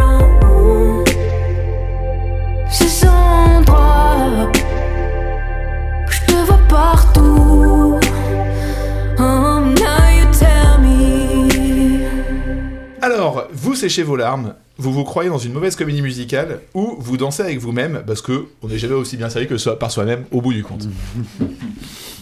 Alors, qu'est-ce que vous pensez de cette chanson? Est-ce que vous l'aimez bien ou non? Alors, moi, franchement, à part, à part le. Arrête parce que je démissionne de ce podcast. On rend le tablier, c'est fini. On arrête les conneries maintenant. Stop. Je suis d'accord. Non mais alors moi là, à part le non non non, parce qu'il y a, il y a deux trois phases dans la chanson où elle fait non non non, et franchement elle int- c'est- cette interpellation elle est assez horrible. C'est vraiment le meilleur moment de l'album. Non non mais vraiment et c'est horrible. À part ce non non non, à part cette- ce moment, pour le coup, j'aime beaucoup la surprise euh, de l'avoir arrivé avec une voix hyper euh, haute. Elle est en voix de tête quasiment, elle est hyper aiguë euh, dans le début du truc. Et pareil, je, je pense que c'est une chanson euh, faite par Christine que celle faite par Chris. Moi, je te rejoins justement sur le côté un peu Chris, euh, Christine que Chris. C'est vrai que je trouve Ouais. que le refrain ressemble plus un peu plus à Saint-Claude euh, que les autres chansons et donc Ouais. un peu plus chaleur humaine. Et c'est le seul truc que je retiens de ça, parce que je trouve que le, le refrain est plutôt joli, mais par contre, Ouais, mais j'avoue, couplet refrain, moi, c'est plaisir coupable en mode. euh, c'est le refrain avec tous les clichés du monde qui marchent euh, pour les chansons un peu pop, etc. Quoi. Et, et j'avoue, moi, pour, pour le coup, je me laisse embarquer, ça m'embarque euh, facilement. Alors, la différence, euh, il y a une différence entre la chanson, la version américaine et la version française, c'est que pour une fois, ça parle pas du tout de la même chose. Il y a une histoire dans la version américaine et pas du tout dans la côté français. C'est plutôt une sorte de lettre ouverte. On dirait une personne un peu euh, qu'on a aimé, qu'on a oublié, avec qui on a plus de contact aujourd'hui. La fait, la version américaine, c'est un, un truc assez intéressant en fait, c'est qu'il raconte vraiment une histoire, comme si quelqu'un que t'avais connu vraiment bien quand t'étais jeune et d'un coup apparaissait aux infos avec du sang sur les mains et tu disais putain peut-être qu'il a, peut-être que j'ai raté quelque chose euh, dans Non, avec elle. ouais. Peut-être qu'il y avait un indice qui manquait et résultat j'ai pas tout compris. Et euh, c'est un petit peu ça en fait que raconte cette version, c'est un peu une chanson un peu plus noire, alors qu'en version française pas du tout. C'est plutôt une chanson d'amour. Nico. Ouais, en fait, euh, de toute façon, c'est une tendance euh, pour tout l'album, c'est-à-dire qu'elle traduit pas du tout le sens, elle traduit vraiment le son à chaque fois. Et donc, c'est vraiment rythmiquement, c'est assez impressionnant comme d'une version à l'autre, ça reste les mêmes rythmiques, les mêmes mélodies, ce qui veut dire que le travail d'écriture est quand même super ciselé par rapport à ça. Après, moi j'ai été étonné de voir comme justement, à part les quelques gimmicks et refrains qui d'ailleurs peuvent être d'une langue ou de l'autre, euh, même sur les deux albums, Switcher de main, Ouais. mais il y a quand même le côté, à part, à, à part ces phrases-là, sinon euh, c'est vraiment le sens euh, n'est pas du tout le même. C'est vraiment juste le, le son, la mélodie. Tic. Euh, Il y a un truc que j'ai trouvé assez, assez étonnant et assez rigolo dans cette track, c'est qu'il n'y a quasi pas de basse, mais c'est un kick avec un, ce qu'on appelle un long sustain, c'est-à-dire un, un kick qui a une, euh, une longueur dans, dans, dans son son, ça fait boum. Mm. Il y a un long, c'est ce qu'on appelle un sustain. Et ça remplit. C'est un peu les- comme au piano quand tu laisses la note, quand tu appuies sur la pédale du piano et tu laisses la quoi. note, Enfin, euh, tu soutien laisses la note euh, finir euh, ça. longtemps en fait. Et en général, un kick, c'est pas le. En général, un kick, c'est juste le pied, donc ça. Une grosse caisse. C'est une grosse caisse, ça, ça, ça, ça prend le rôle juste de, de, de, de rythme grave, ça fait poum. Sauf que là, elle a décidé de le, le tenir très longuement, et ce qui remplit du coup les basses fréquences. Euh, sachant que vraiment, il y a, on, on entend un peu une basse seulement vers le milieu, fin de la track, qui, a, qui apparaît un peu grossièrement. euh, voilà, pour, pour remplir, mais gentiment. En tout cas, cette, ce kick avec le sustain, et c'est la première fois qu'elle le fait d'ailleurs dans l'album. Euh, c'est assez, intéressant. Ensuite, il y a toujours des pads euh, et un clavier qui ressemble pour une fois à un Rhodes et qui remplit finalement tout le reste. Ouais, qui est très chaleureux et qui prend Voilà. beaucoup de place à la rigueur. Exactement. Et sinon, encore une fois, et comme d'habitude, les chœurs euh, durant les refrains sont très très chouettes. Mais une fois de plus, c'est vrai que là, au niveau de la prod, en fait, on se rend compte du minimalisme qu'elle utilise au niveau des instruments purs. Mm. Là, franchement, c'est vrai que le titre fonctionne uniquement sur une batterie, un piano, une voix. Super et c'est très très simple. Et après, Mm. qu'on aime ou qu'on n'aime pas, franchement, c'est vrai que le titre fonctionne. Il se tient. Et euh, ce que disait Jay, c'est vrai que c'est un plaisir coupable dans le sens où là, je faisais la blague à chanter n'importe quoi avec ce truc. C'est vrai que la c'était mélodie, je la connais par cœur. Ouais. Alors que c'est un titre que j'apprécie que très peu. Mais n'empêche que je connais par cœur la chanson et la mélodie. Et ça marche tout de suite. Et en fait, c'est vrai de la que. grosse majorité des chansons. Exactement. Je pense Ouais. qu'on peut commencer à faire un mini bilan par rapport à ça. C'est vrai qu'elle a une force mélodique qui est incroyable. Mm. C'est vrai que de beaucoup d'artistes où on est fait pour l'instant euh, dans podcast, on a un an de podcast, c'est une des rares Mm. où toutes les chansons Tu peux les siffloter en pissant. Exactement. Je peux quasiment tout. Mais par contre, je pisse pas assez longtemps. Mais sinon, franchement, je pourrais faire l'album en entier. Mais tu bois Mais- pas assez de bière aussi. Bah, franchement, je te jure que ça reporte ainsi. Allez, Morgane. Euh, mais par rapport à ça, parce qu'on l'a pas encore trop évoqué, mais euh, en fait, pour ceux qui ne le savent pas, Christine and the Queens marche aussi très bien à l'étranger. Euh, c'est Oui. assez impressionnant en fait, parce qu'elle a décollé assez vite, je pense environ peut-être six mois après la sortie de son premier album, Facile, ouais. où elle a commencé à travailler ce terrain-là, à faire des concerts à Londres notamment. Et en fait, elle s'est exportée très vite. Euh, alors là, je sais pas si ça a été le cas, mais je sais que son deuxième album a failli être numéro un, en tout cas des ventes ouais, tout à fait. en Angleterre, et donc c'est un truc complètement ouf. Euh, elle a joué aux États-Unis, euh, la fin des deux, enfin sur les deux côtes, quoi, en gros. Elle avait ressorti une version Côte to côte. américaine de son premier album. Euh, et en fait, elle est vachement appréciée par beaucoup d'artistes internationaux, euh, que ce soit Madonna qui l'avait fait monter sur scène à Paris, euh, le chanteur aussi, euh, oh, comment il s'appelle ça Oh mince. Elton John? Non, Paul pas- McCartney? Non, non, non, c'est un Justin? jeune. Est-ce que Paul Ouais. McCartney, Paul McCartney aussi l'a, lui a, l'a fait, ah oui, voilà. euh, un jeune chanteur aussi, le chanteur de, des, euh, des Years and Years, qui est un, un groupe de pop anglais euh, qui est pas extrêmement connu ici. C'est un trio, mais qui marche très très bien là-bas, euh, dont le chanteur est gay, enfin ouvertement, euh, très très engagé sur les causes LGBT. Et il adore Christine and the Queens, enfin genre, et elle a cette renommée comme ça internationale, le New York Times, le Guardian, tout ah, le monde était dithyrambique Ouais, hein, tout sur le la, monde la fait des papiers incroyables ouais. euh, sur elle. Et je pense que c'est notamment dû à cette euh, bah, science mélodique qu'elle a et qui est en fait très très anglo-saxonne. Et en plus, c'est Complètement, ça- ouais. ce qui est assez marrant, c'est qu'en tout en interview en anglais, elle a un anglais très anglais. C'est-à-dire qu'elle parle de façon très anglaise, avec un accent hyper propre. Oh et. Elle a, elle a Ouais, vécu exactement. à Londres. Et ça se voit qu'elle a vécu à Londres et qu'elle c'est a un une façon de fou parler, parce de que, parler ouais. qui est très anglaise et qui est assez marrante. Mais c'est vrai, et pour, le, et pour reprendre ce que disait euh, Morgan euh, sur la tournée, je- euh, moi aussi j'ai halluciné parce que souvent ce qui se passe, c'est que sur des artistes comme ça, c'est très compliqué d'émerger de, de, d'émerger dans les pays anglo-saxons qui ont une vraie culture pop et en plus d'arriver euh, en terrain conquis euh, dans des pays qui sont euh, voilà, producteurs de pop depuis toujours.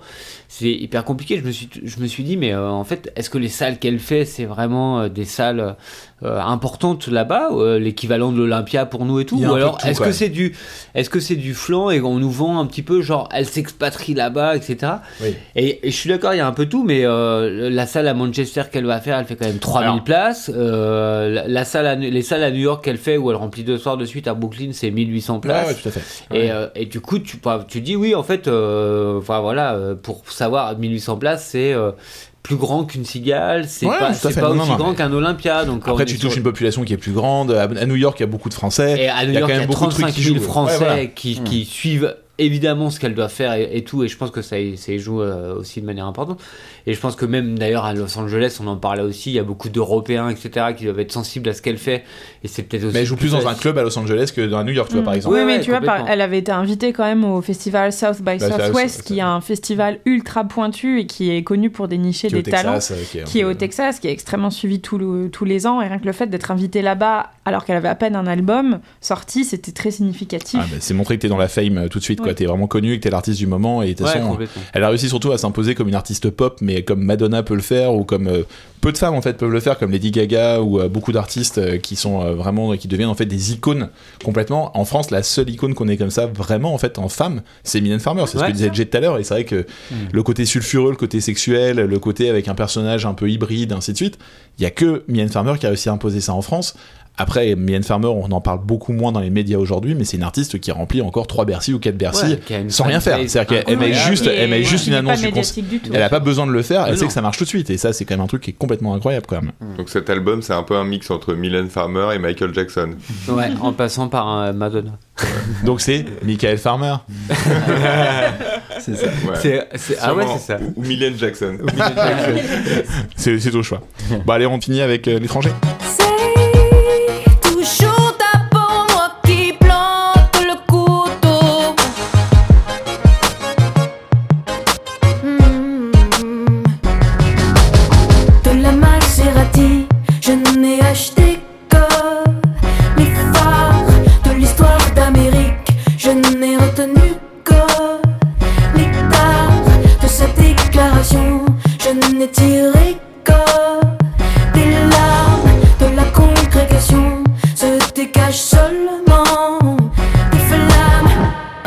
Restez à l'eau. Il vous faut un alcool bien fort ou vous préférez vous noyer dans un verre d'eau Ah non, il faut toujours un alcool bien fort, mais euh, par contre, on se noie jamais dans un dans un verre verre d'eau. de vie. De vie. Ouais, ouais, ouais.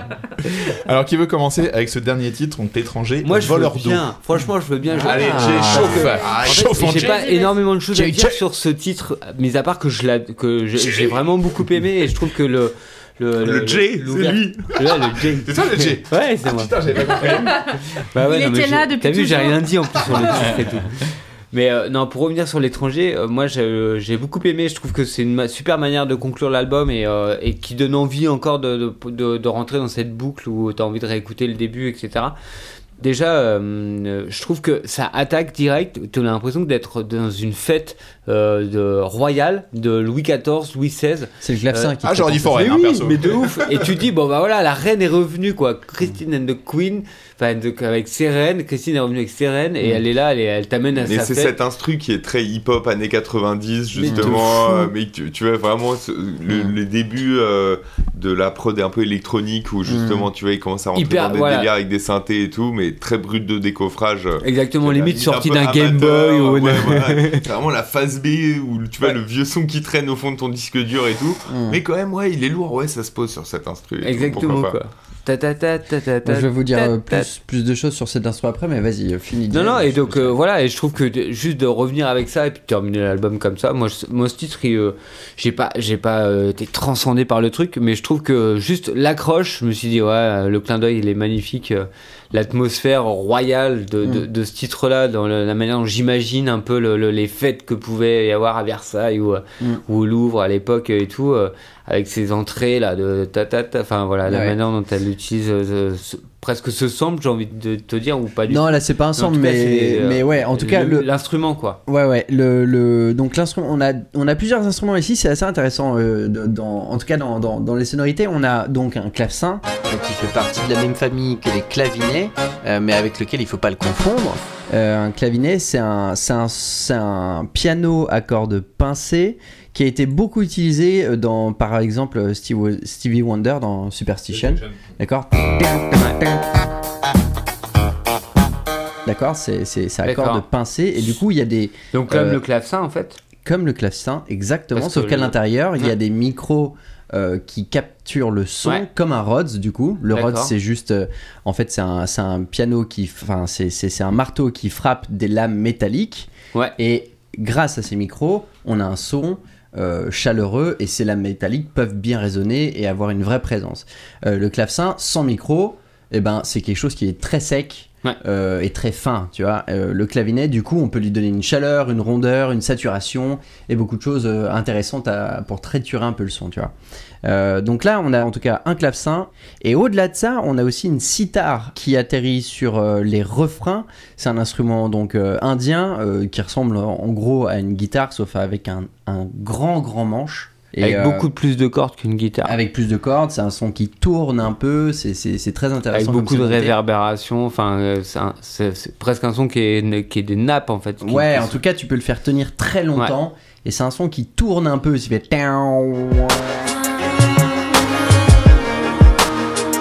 Ça n'a rien à voir avec tout le reste de l'album. C'est le dernier titre et c'est genre une nouveauté quoi. C'est. euh, Est-ce que c'est une annonce d'un prochain album? C'est quoi? C'est on, a- on est nulle part ou on est ailleurs en tout cas. Bon alors, juste pour contextualiser, elle a dit donc euh, ce titre est paradoxal, c'est l'absurdité de voler le soleil pour survivre. euh, L'eau pourrait être un conflit, c'est une guerre politique consciente sur le futur, les citoyens, l'extérieur, parce qu'avec puissance et force, on peut regarder plus loin que soi-même et commencer à prendre la voix pour parler d'autres urgences que la sienne, comme une crise existentielle avec une télé allumée. Donc c'est une chanson engagée. Alors moi très sincèrement, je vous le dis clairement, c'est le titre que je trouve le plus horrible de tout l'album. c'est vraiment rien que le premier synthé qui rentre. Mais c'est pas un synthé du coup. Non mais, je, enfin, quand je dis, enfin c'est surtout sûrement joué avec un synthé en fait. Et pour moi c'est vraiment le truc euh, quand t'es petit et que tu prends ton piano tu fais et ça c'est la c'est sonorité du coup c'est- Il y a un côté un peu cheap, genre comme un, Hmm. un mec justement Ah, mais qui t'as ton découvre, clavier Nova, euh, qui découvre le logiciel et tout. Et Ah qui est ouais. là, Mais je sais pas et si vous avez déjà, vous avez déjà entendu un vrai clavecin jouer Oui. euh, devant vous. Ouais mais alors, franchement. Ça je- a un côté super cheap, c'est mais horrible. je suis d'accord, non mais je te dis pas le contraire, mais Ouais. sauf que là je trouve que je trouve qu'en fait c'est la façon dont le jouer, qu'elle s'est joué avec la- le côté pop et tout, Ouais, je trouve ouais. que ça fait balourd. En fait, si tu veux, c'est juste le clavecin jouer tout seul, je suis d'accord avec toi, il y a un côté parfois qui est un peu genre pom pom pom pom Ouais. pom pom pom pom. Et en fait, pour moi, à partir du moment où ça ressemble un peu de la polka au niveau de la façon de jouer, c'est tout tout tout tout tout tout Mm. tout tout tout tout tout. Oh là là là là, putain, c'est gênance quoi.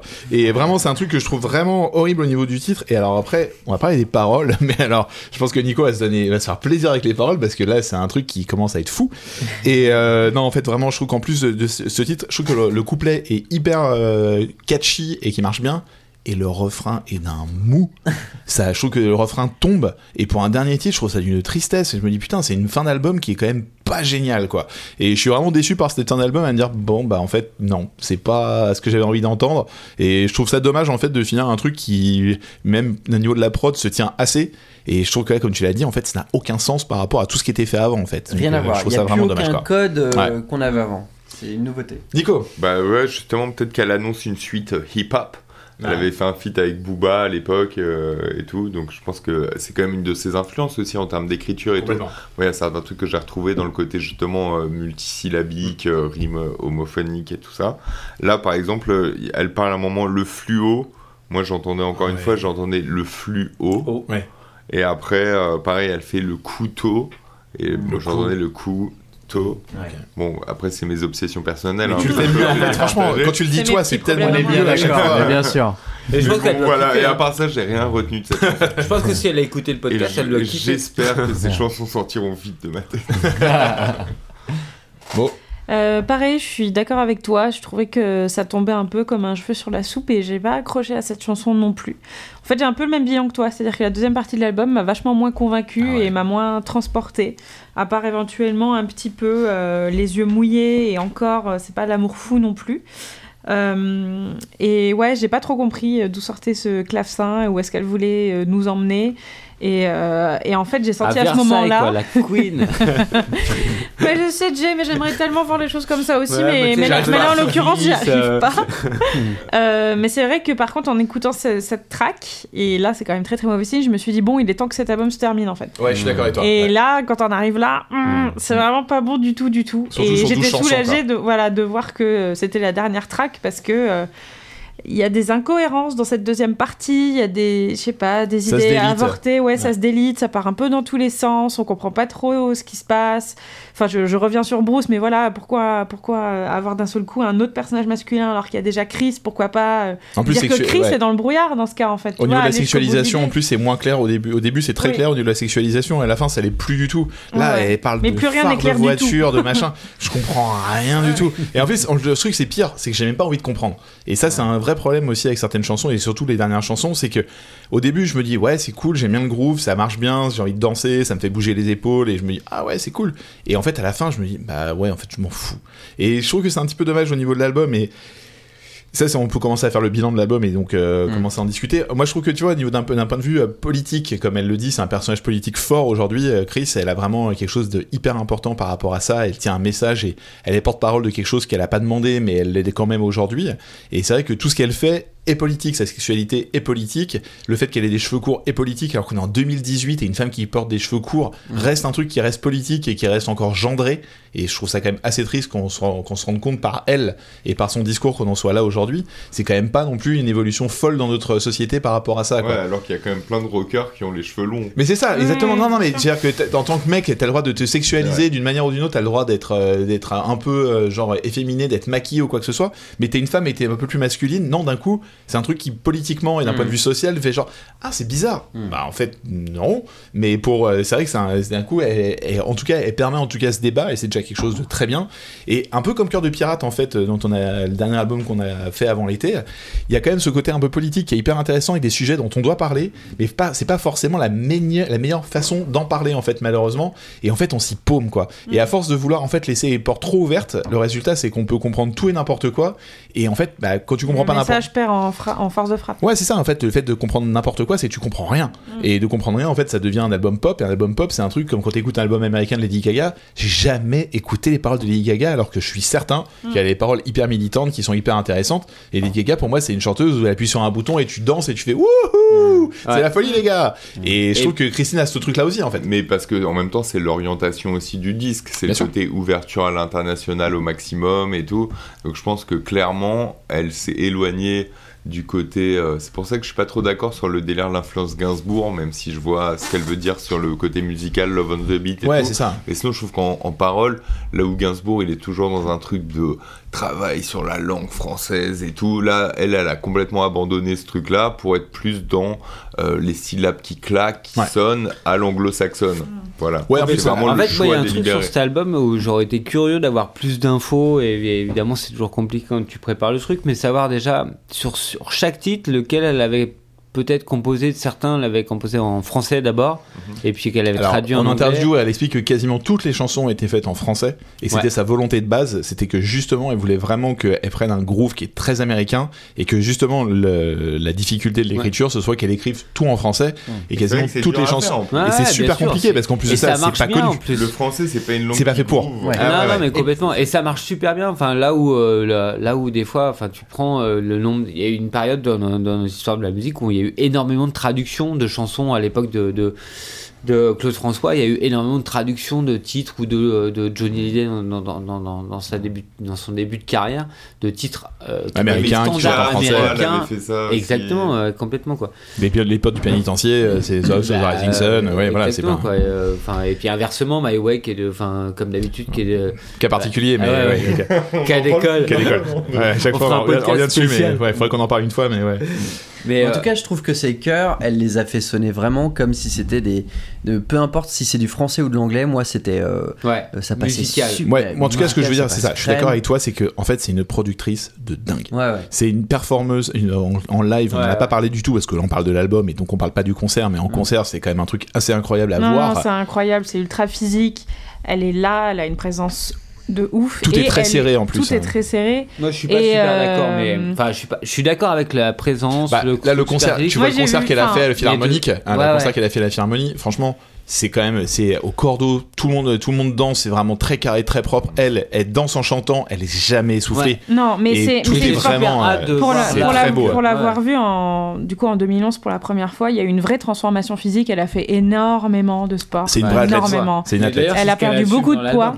Et euh, parce qu'elle parce qu'elle s'est dit euh, ouais bah en fait euh, je veux faire de la danse aussi. Parce qu'à la base bon, pour ceux qui ne le savent pas euh, son premi- sa première envie c'était d'être metteuse en scène de théâtre. Et on lui a fait comprendre qu'apparemment c'était très compliqué quand t'étais une meuf et que c'était pas trop possible.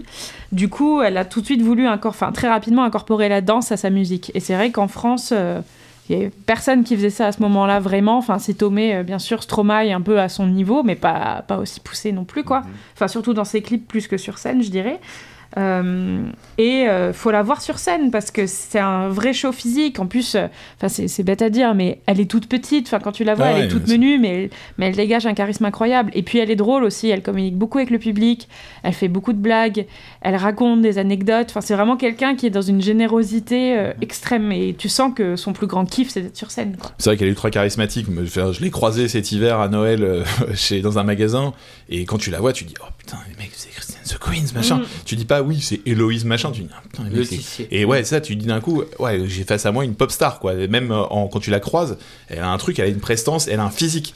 Et un truc que je trouve hyper intéressant dans ce qu'elle a pu dire justement sur le fait de danser, elle a dit dans le. Comme je l'ai expliqué, donc le documentaire sur Apple Music que je vous conseille, elle dit On m'a vu danser beaucoup, on m'a vu beaucoup danser, maintenant il me faut voir, il faut me voir réagir. Et je trouve ça assez intéressant en fait dans l'idée de ce que ça veut dire, c'est de dire euh, ok pour le premier album je dansais et j'étais un peu celle qui chantait en dansant. Maintenant il me faut voir en plus que danser, en plus de danser, je fais pas autre chose, je dénonce quelque chose. Et c'est là ça que c'est un personnage politique qui est assez intéressant et qui est assez puissant. Et je trouve que vraiment elle a quelque chose de très très fort par rapport à ça et euh, s'impose au fur et à mesure et euh, c'est vrai que au niveau de la pansexualité de, de tout ça il y a quand même quelque chose de très intéressant tu vois à représenter les queers tout le monde c'est vrai que dans les, dans les comme tu l'as dit tout à l'heure les médias français souvent disent mais c'est quoi les queers et compagnie? Tu dis bon les mecs on est en 2018 c'est quand même quelque chose qui est, devrait déjà être acquis en fait euh, par rapport à, socialement. Et et elle continue tout le temps à devoir expliquer ce que c'est comment C'est ça, marche Et ainsi c'est de marrant que suite, tu en mais- parles parce que dans la bio, elle cite un, un philosophe qui s'appelle Didier Héribon et elle dit Au fond, le coming out, c'est le projet de toute une vie. Car la question se pose toujours de savoir où, quand et devant qui il est possible de ne pas cacher ce que l'on est. La nécessité de choisir réapparaît dans chaque nouvelle situation de l'existence. C'est un super résumé de finalement de de ce que c'est que le combat perpétuel en fait Ouais, tout simplement de- dans, dans ses positionnements et dans ce qu'elle veut défendre etc quoi et de- notamment sur le côté du queer quoi. Bon, en tout cas, Chris est en tournée mondiale. Elle, est, pas- elle commence une tournée mondiale euh, en octobre et à fin novembre, et donc elle partira à travers les États-Unis et compagnie. Elle reviendra en France par la suite en décembre et elle finira en beauté avec deux Bercy le 18 et 19 décembre. Moi, je vous recommande en tout cas de regarder euh, l'interview de Mouloud Achour euh, sur Click TV. Je vous Ouais. conseille de toute façon régulièrement de, de regarder toutes les interviews de Mouloud Achour. Ouais, c'est clairement un des meilleurs génial. intervieweurs en France de très loin. Mm. Et si vous voulez voir quelque chose qui est vraiment complètement à part aussi, je vous conseille aussi euh, donc le podcast À bientôt de, de revoir de Sophie-Marie Laroui où là vous découvrez peut-être potentiellement une, Christine and the Queens que vous avez jamais vu comme ça, qui part complètement en vrille avec beaucoup de blagues et complètement décalé et c'est vraiment extrêmement drôle. Donc je vous conseille d'écouter. Donc à bientôt de revoir. Donc de nombreux clips devraient sortir parce qu'en fait elle a imaginé l'album entier pour toutes les chansons en termes de voit. visuel et, Et en, fait, termes on en a pas parlé, mais sur création. son Instagram et tout, euh, enfin, euh, quand j'ai étudié le truc de l'album, euh, une semaine avant de sortir son premier titre, elle a fait plein de visuels. Ouais, qui commençait déjà à titre par titre. euh, qui étaient des photos, des peintures, etc. issues de, et notamment il y avait du Goya, enfin il y avait voilà des choses qui, Ouais, qui annoncent déjà qui l'album. annonçaient les titres et tout. euh. J'ai hâte Bah, de voir euh, Folie RC du coup. Bah regarde mec, hein, c'est sûrement ouais. sur le site, tu vas... Eh, À fond, coquine ou... Bon, en tout cas, nous, depuis peu, on est disponible sur Spotify, et ça, c'est une bonne nouvelle pour nous. Et toujours sur Deezer, sur Apple Music. sur notre site, sur notre site Putain, on est podcast. partout en fait. on est partout, là. 3podcasts.fr, ça y est, on est partout, mec, on, on truste le monde. Pardon, on, On prend le monde Ouais, avec euh, force. on croit le Et on monde, et on le monde, on croit le hug. monde. On croit hug le monde, on hug le monde. Non, on fait des câlins au monde. Donc, vous pouvez toujours nous mettre des étoiles de plein de- sur notre profil euh, Apple Podcast si ça vous fait plaisir. En tout cas, nous, ça nous aide à nous être mieux référencés. Et nous laisser des commentaires aussi sur les réseaux sociaux, nous faire des coucous, ça nous fait toujours plaisir. En tout cas, en attendant, on vous fait des gros bisous et on vous dit à la bientôt.